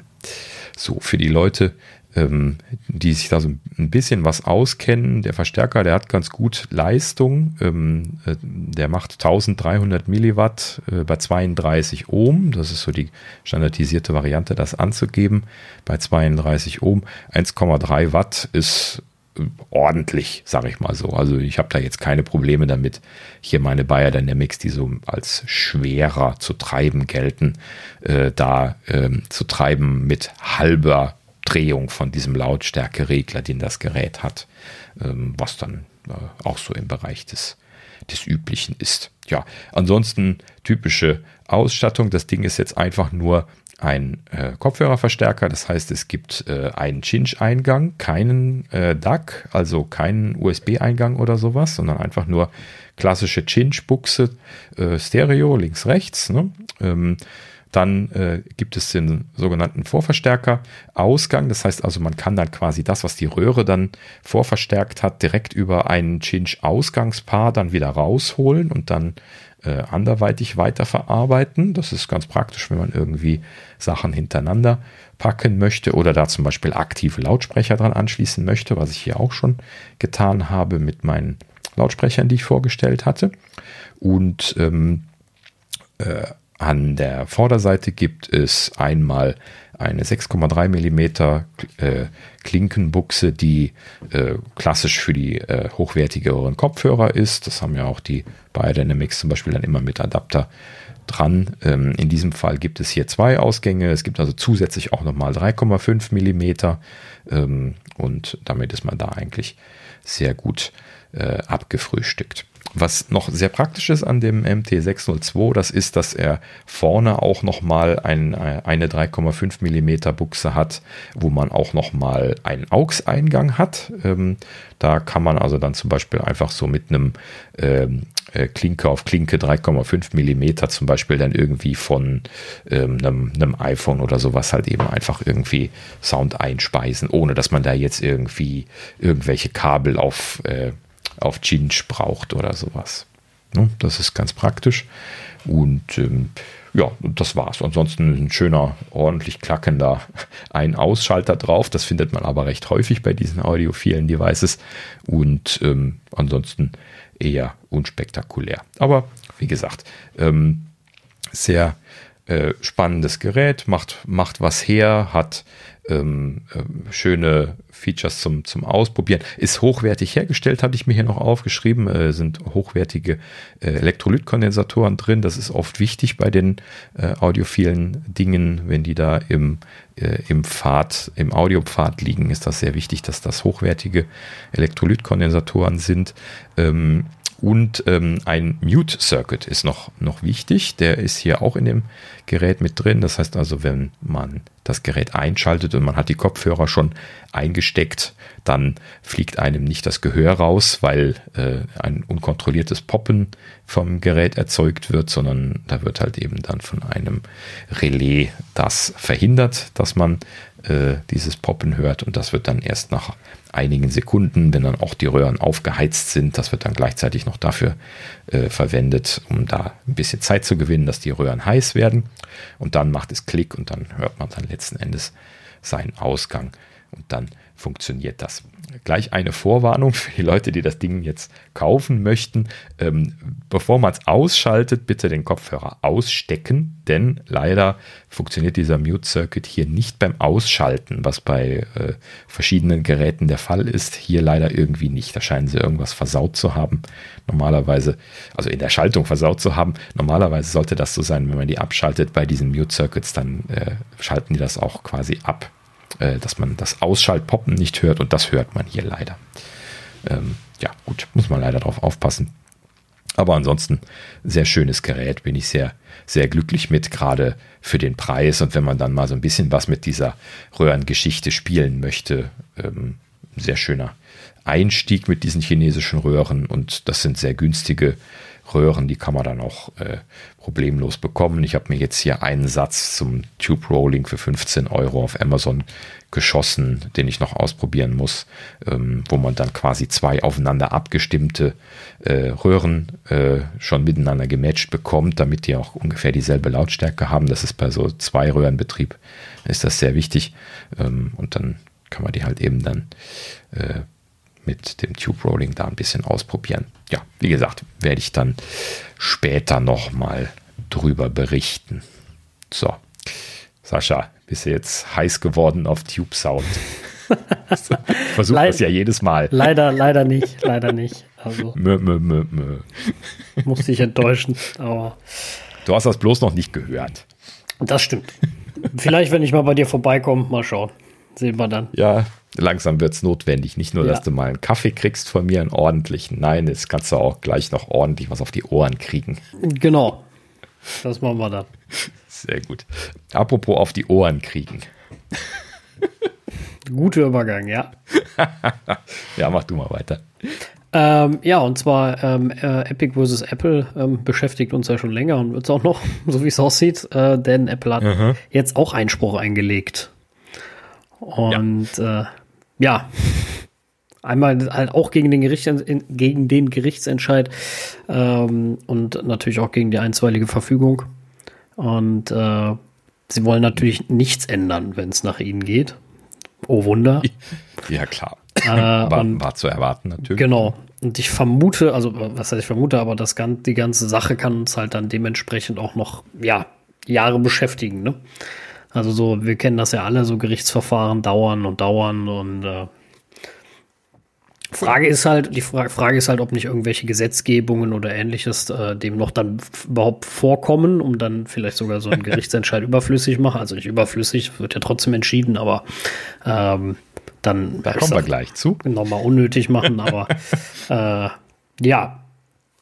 Ähm, interessant. Also, ähm, lass mal das gerade noch so sagen. Also, sie haben, ähm, äh, ne, sie haben Einspruch eingelegt gegen den Gerichtsentscheid, aber halt eben auch gegen die einstweilige Verfügung. Ähm, das nennt man in Amerika dann Motion to Stay, also dass diese einstweilige Verfügung dann wiederum äh, stillgelegt oder stehen bleiben soll oder was auch immer das jetzt heißen möchte, genau. Ähm, und äh, das würde dann letzten Endes halt eben heißen, dass äh, äh, wenn die einstweilige Verfügung jetzt gestoppt wird, dass sie halt eben dann nicht die Änderungen sofort umsetzen müssen. Ne? Das ist ja als einstweilige Verfügung äh, äh, erlassen worden. Und äh, wenn das jetzt zurückgenommen würde, dann müssten sie eben nichts tun, bis dann der nächstrichterliche Entscheid eventuell wieder mit, einer einstweiligen Verfügung dann ähm, irgendeine Aktion erzwingen könnte. Ne? So, im, im Worst Case, wenn sie das jetzt zurückgenommen bekommen, dann ist die Chance recht hoch, dass sie es später auch zurückgenommen bekommen. Natürlich ist nicht garantiert, aber hoch. Und äh, in, dem Sinne, in dem Sinne ist es jetzt spannend zu sehen, ob sie es jetzt zurücknehmen werden oder nicht. Ich glaube ja eher nicht. Ne? Aber ich weiß auch nicht, was genau ihre Argumente sind und äh, wie die jetzt genau bewertet werden, die einstweiligen Verfügungen. Deswegen äh, muss man das mal abwarten, wie es dann letzten Endes bewertet wird. Ähm, ja, aber könnte natürlich im Worst Case das äh, verzögern, äh, bis äh, Apple das höchstrichterlich geklärt hat, was ja wirklich Jahre dauern kann noch, bis das dann irgendwie zum Gerichtshof gegangen ist. Ne? Ja. Und äh, letzten Endes, äh, also wenn du mich fragst, wäre es gut, wenn sie es jetzt sofort machen müssen, weil äh, wäre halt eben traurig, wenn jetzt fünf Jahre einfach gar nichts passiert in dem Bereich oder eventuell sogar noch länger. Ne? Ja, also das, das, das ist immer so eine spannende Sache mit den Gerichten und, und, und den ganzen Ja. ja, Einsprüchen und wie lange das dann am Ende dauert und äh, ja. Aber eigentlich auch passend zum nächsten Thema, finde ich, weil apropos lange dauern, ähm, nach den Untersuchungen der EU zum Thema App Store Zahlsystem, ähm, ja, ist äh, außerdem also ist jetzt zusätzlich noch eine Untersuchung zum Thema Apple Pay gestartet worden, was mich ein bisschen gewundert hat. Ich dachte, die gäbe es schon längst von der EU, aber Nee, das ist Australien gewesen. okay. Ähm, ne, also in Australien gab es ja die Beschwerden von, der, von den Banken, da sind die ja sehr laut gewesen, äh, dann, ne, dass die bei Apple auf die NFC-Schnittstelle wollten und nicht Apple Pay benutzen wollten. Ja, und äh, am Ende haben sie sich dann irgendwie geeinigt, aber sie haben ja dann trotzdem immer noch äh, Kartellklage eingereicht, also die australischen Banken, ähm, äh, um dann da immer noch ihre eigenen Sachen machen zu dürfen. Und äh, ich glaube, es ist dann in einem Vergleich geendet oder sowas. Ich bin mir nicht ganz sicher. Ich habe irgendwie das Ende nicht mehr in Erinnerung. oder es das- ist noch nicht zu Ende. Das sind auch so viele Gerichtsprozesse und Streitigkeiten mittlerweile bei Apple, da kommt man nicht mehr immer ganz mit.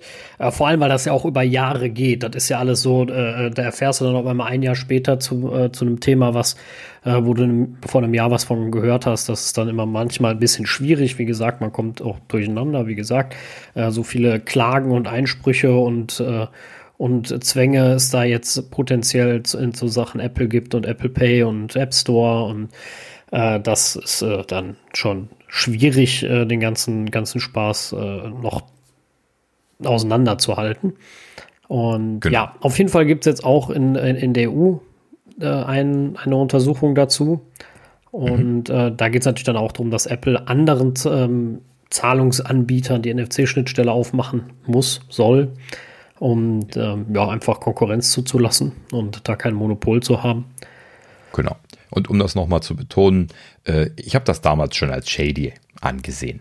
Ne? Also sie haben ja äh, für die Entwickler auch dann da äh, relativ restriktiv diese NFC-Schnittstelle freigegeben, später ja erst, nachdem sie schon, schon Apple Pay gemacht hatten und sie hatten die ganze Zeit da immer die Daumenschrauben drauf auf dem Thema NFC.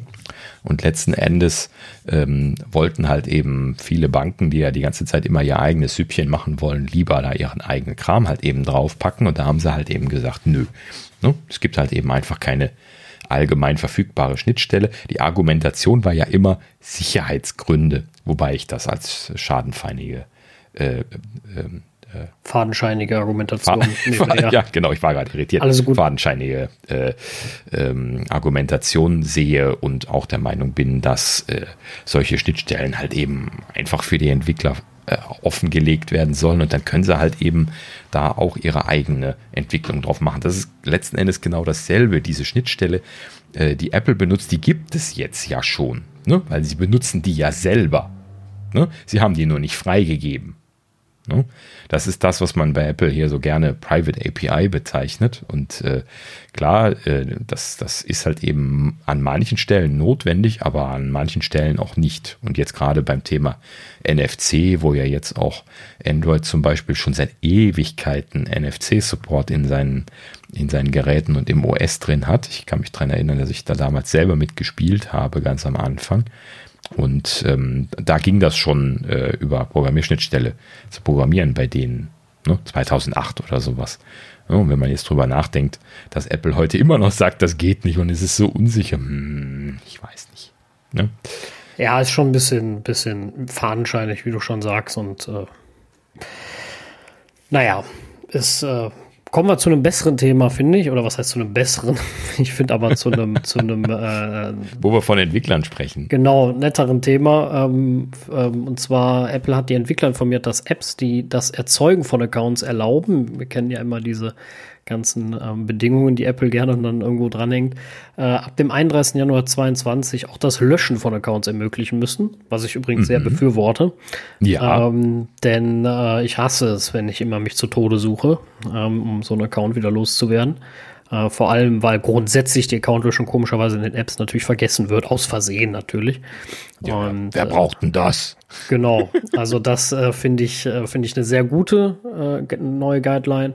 Und mhm. wie gesagt, erinnert mich ein bisschen an dieses äh, äh, Sign-in with Apple-Thema, ne? Wenn du schon One-Click-Logins hast, dann musst du auch Apple äh, Sign-in with Apple anbieten. Deswegen meinte ich, diese Bedingungen hat Apple ja dann immer gerne daran. Und finde ich mhm. auch gut, weil viele haben ja das Erzeugen von Accounts drin, aber das Löschen halt eben nicht. Und äh, Deswegen finde ich das einen guten Punkt, dass man es dem, also den, dem Benutzer erleichtert, äh, auch wieder, ich sage jetzt mal, auszusteigen, nennen wir es mal so. Mhm. Richtig. Ja, schöne Sache, freue ich mich drüber.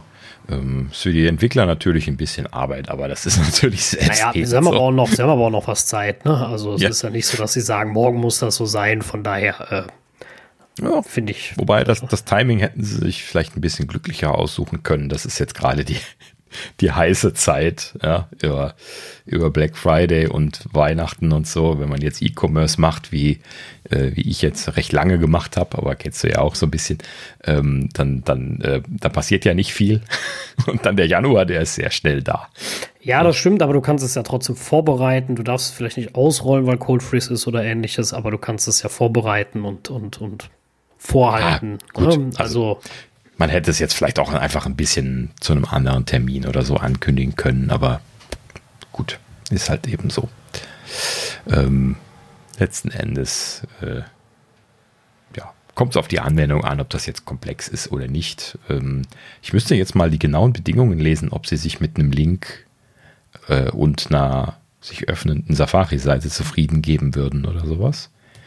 Ähm, hm, keine das, Ahnung. Das ist eine gute lesen. Frage, ja. Hm. Naja. Müssen wir, müssen wir mal rausfinden noch. Ja. Normalerweise kann man sich da schon irgendwie so ein bisschen was äh, zurecht tricksen. Die Hybrid-Apps würden das ja auch genauso machen. Also ich vermute, da werden sie nicht die Einschränkung machen können. Naja, gut. Dann ist es relativ schnell zu erledigen. Morgen, morgen fertig. Ja. ja Wenn es eine Löschfunktion auf der Webseite gibt, wäre dann die Voraussetzung. Das stimmt, ja, das stimmt. Ja. Gut, so, ähm, ja, wo wir schon bei Antitrust-Themen gewesen sind. Ich habe ein bisschen schlecht sortiert heute. Jetzt geht es nämlich weiter damit.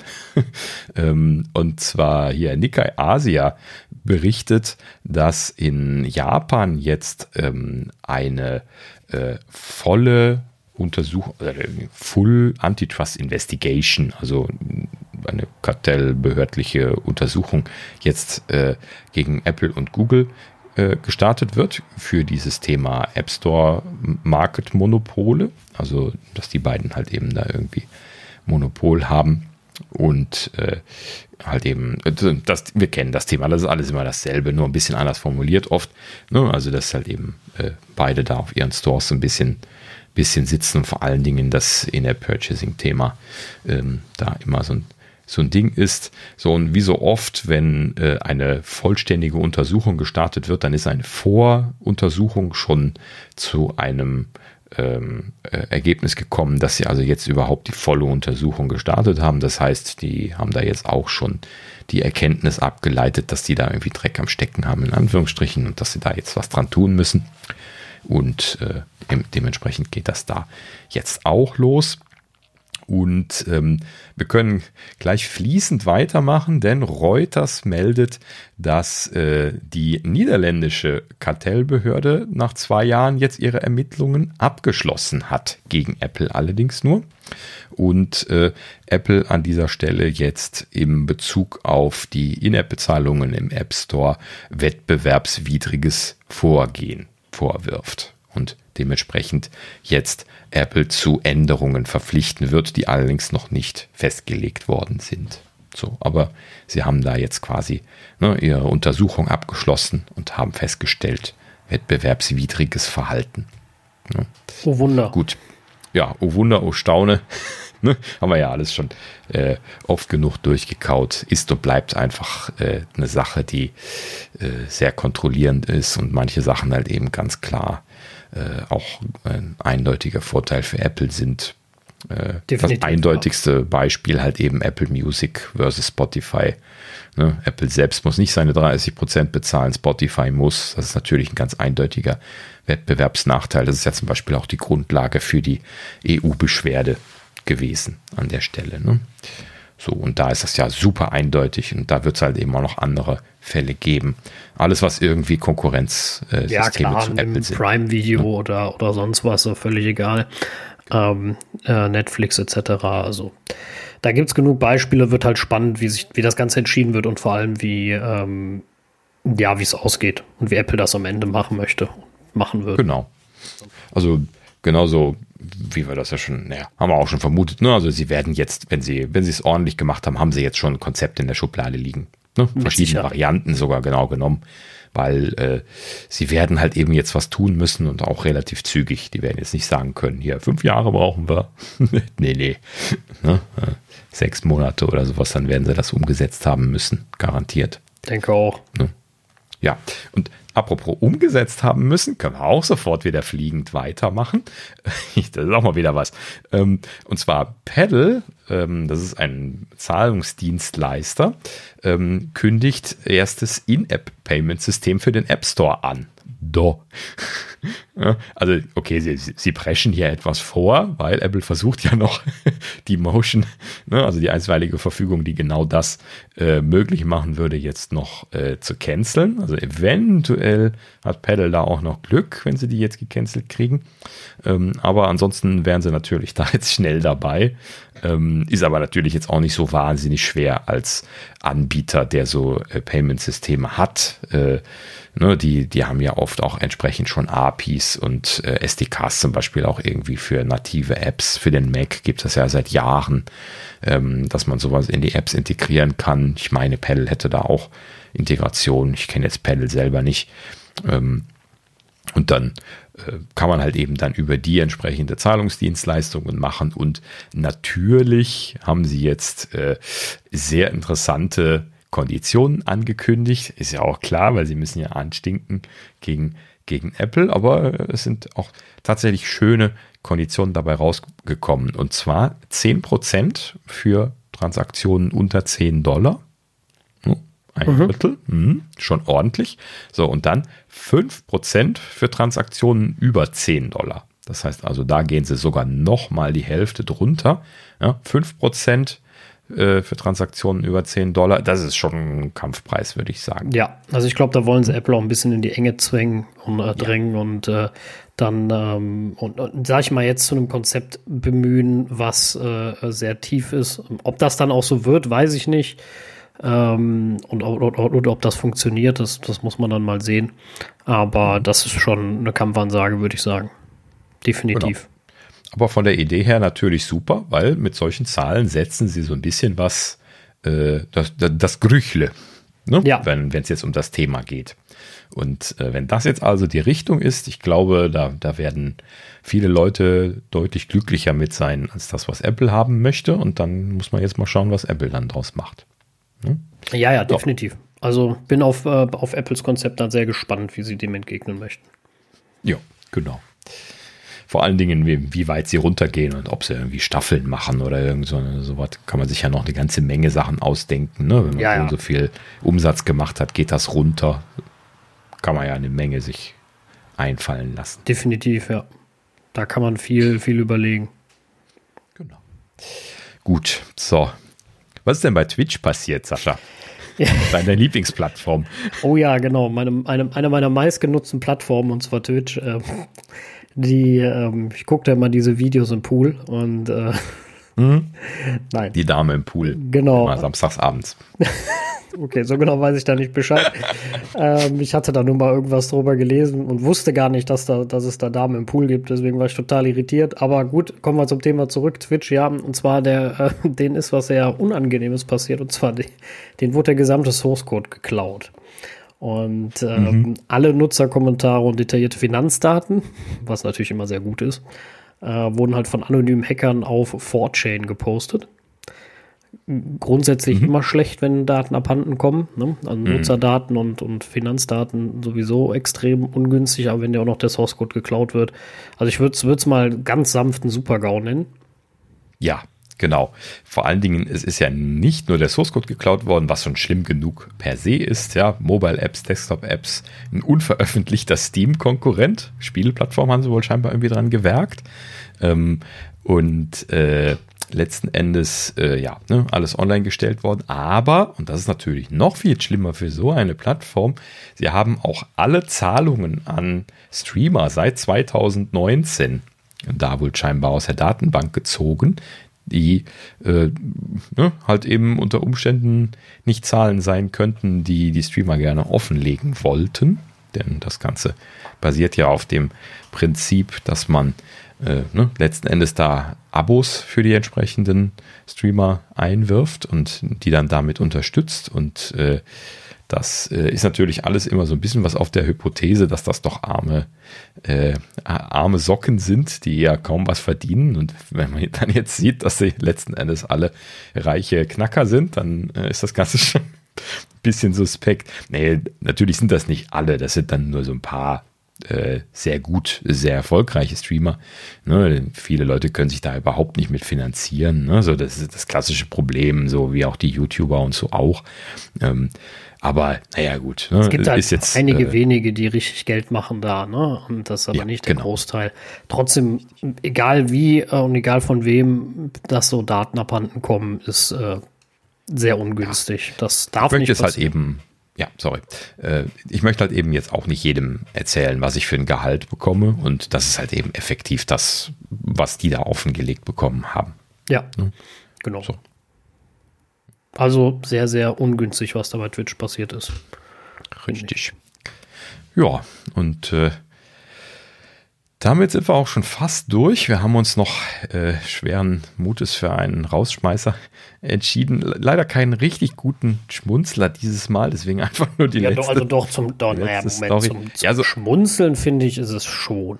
Ja, also Facebook hm, hm, hm, ist immer zum Genau, wenn, Facebook was, wenn, Face, wenn Facebook was sagt, wir machen was richtig oder was Gutes, ist es immer zum Schmunzeln. Ja, genau. Äh, weil sie immer so absurde Sachen von sich lassen. Und äh, diese Geschichte haben wir hier natürlich jetzt auch wieder bekommen. Ähm, also, ähm, ich glaube, wir hatten auch schon darüber berichtet. War das letzte Folge? Ähm, also, dass, dass ähm, äh, hier Zuckerberg äh, ausgesagt hat vor der ähm, äh, vor der Regierung in den USA und dort halt eben gesagt hat, äh, ne, hier sind zwei Studien, wo wir belegen, dass Instagram für Jugendliche super toll ist. Genau genommen war es so, äh, so, so mittel, ne, gut und schlecht gleichzeitig äh, das Ergebnis und dann eine Whistleblowerin halt eben dann vier weitere Studien veröffentlicht hat, die sagen, äh, ganz schrecklich für Jugendliche. und äh, Zuckerberg natürlich da ganz selektiv, wie so üblich, wenn man selber Studien fälscht, ähm, also beauftragt. Äh, wenn man sie beauftragt, braucht man sie nicht fälschen. Ähm, das ist das Gute, äh, wer sie bezahlt, bestimmt, wie sie ausgehen, ne? Genau. Ne? Und äh, letzten Endes ähm, ja gut, ne? also sie sind zwar nicht da, dazu verpflichtet, sowas zu veröffentlichen, klar, jeder kann Studien beauftragen. Das heißt einfach nur, dass man einen Wissenschaftler oder irgendjemand anderes, das kann ja jeder machen im Prinzip, bittet, irgendetwas zu erarbeiten und zu dokumentieren. Ne? Mehr ist das ja im Prinzip nicht, wenn man eine Studie macht. In der Regel ist das ein Fachmann oder eine Fachfrau. Ne? So, und ähm, letzten Endes kann, kann man sowas natürlich machen, aber das ist halt eben dann selektive Beeinflussung. Ne? Wenn du also dann hingehst und dann nur die zwei, die dann äh, neutral sind, veröffentlichst, dann ist das halt eben ganz klar, dass du etwas vertuschen möchtest.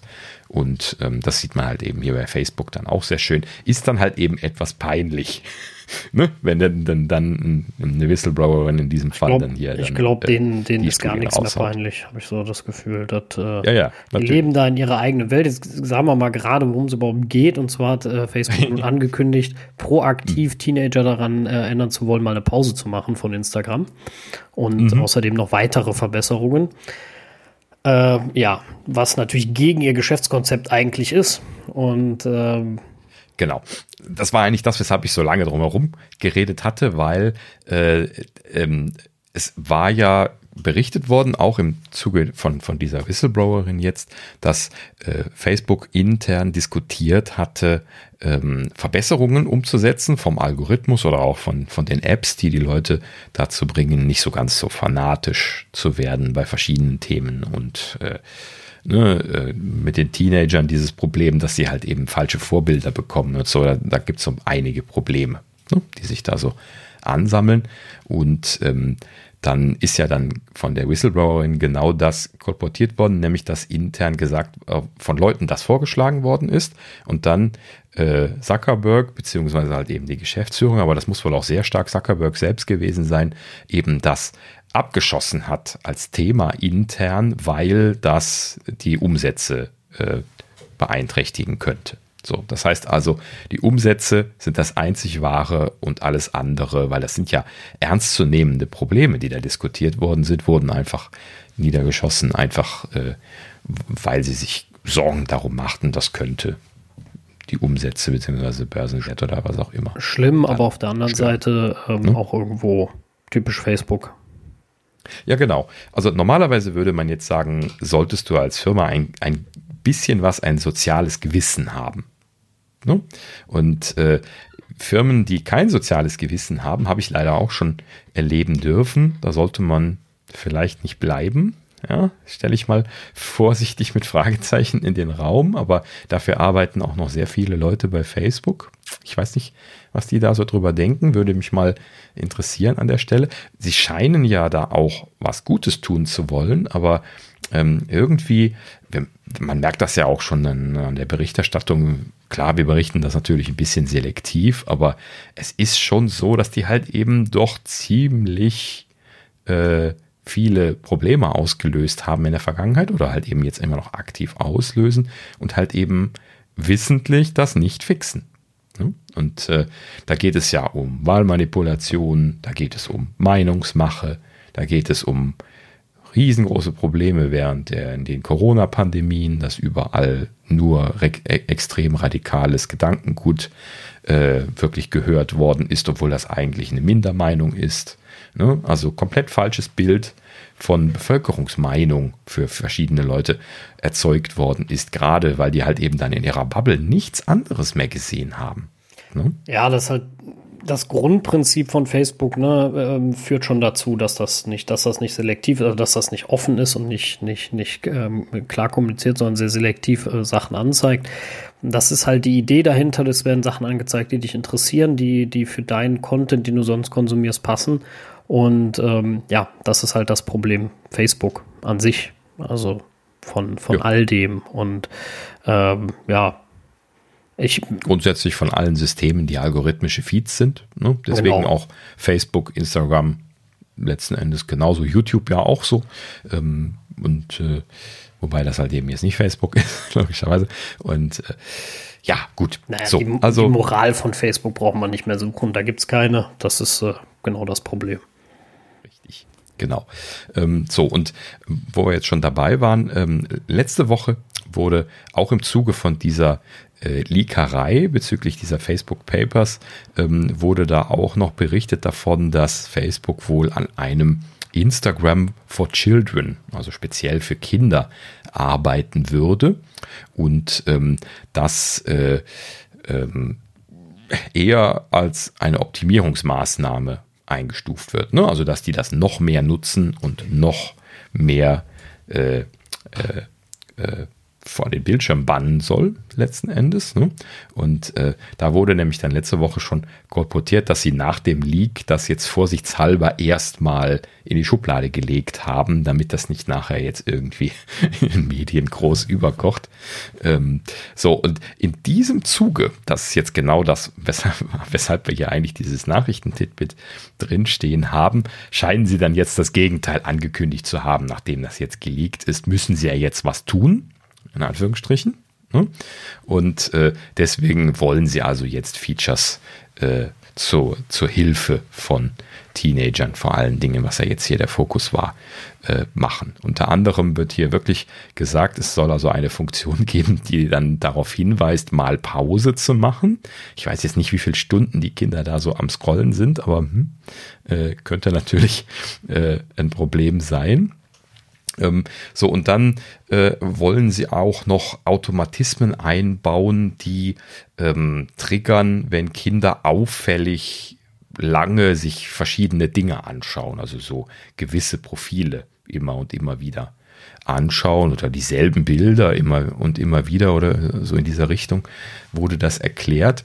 Und äh, dann äh, äh, ja, also es soll irgendwie den, den äh, Teenagern helfen bei ihren äh, äh, ihren Konsum zu kont kontrollieren, aber ja, also letzten Endes sprechen sie hier ja von dieser psychischen Komponente, ne, die ja auch genau das Problem ist, die in diesen äh, Untersuchungen dort auch angesprochen worden ist, dass also wirklich psychische Probleme entstehen durch die Darstellung von den Leuten, denen sie folgen, die halt eben immer äh, hübsch operiert, dicke Brüste, dicken Arsch, was weiß ich was, ne, unterwegs sind und dann letzten Endes halt eben ein ganz falsches Bild von der Realität geben, weil halt eben sehr, sehr viele von diesen erfolgreichen Instagram-Persönlichkeiten halt eben genau so sind. Da greifen, ja. glaube ich, schon andere Länder vor. Also gibt, gibt ja schon Länder, wo so Content dann markiert werden muss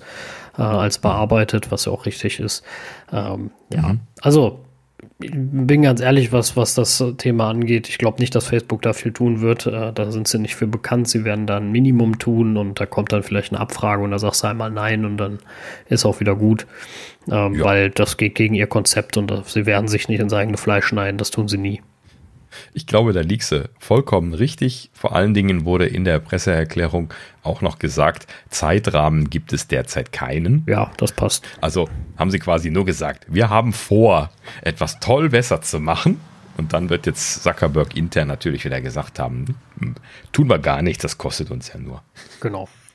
Das, äh, das glaube ich auch. Genau, richtig. So, und damit sind wir dann auch wirklich beim Ende gelandet. Der Rausschmeißer, äh, zumindest noch ein kleines Diskussionsthema gewesen.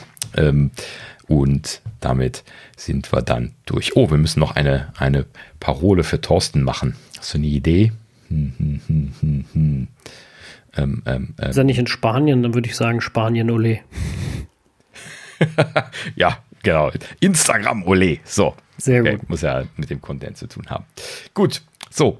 Ja, dann äh, haben wir Folge 77 damit auch beschlossen, würde ich sagen. Wir ähm, freuen uns auf die kommende Woche. Ne? Am Montag genau. äh, Apple-Event. Ähm, wenn alles gut läuft, werden wir regulär unsere Folge aufzeichnen. Im schlimmsten Fall schieben wir um einen Tag, falls wir irgendwie mit der Vorbereitung nicht fertig werden, müssen wir ja. mal gucken. Falls wir aber, beim Vorbereiten äh, brauchen. Genau. Ähm, aber nächste Woche dürfte es dann schon interessante Neuigkeiten zu berichten geben. Ähm, hoffen wir zumindest. Nicht, dass sie nachher ein Event machen und sagen, dieses Mal gibt es gar nichts. nee, Scherz.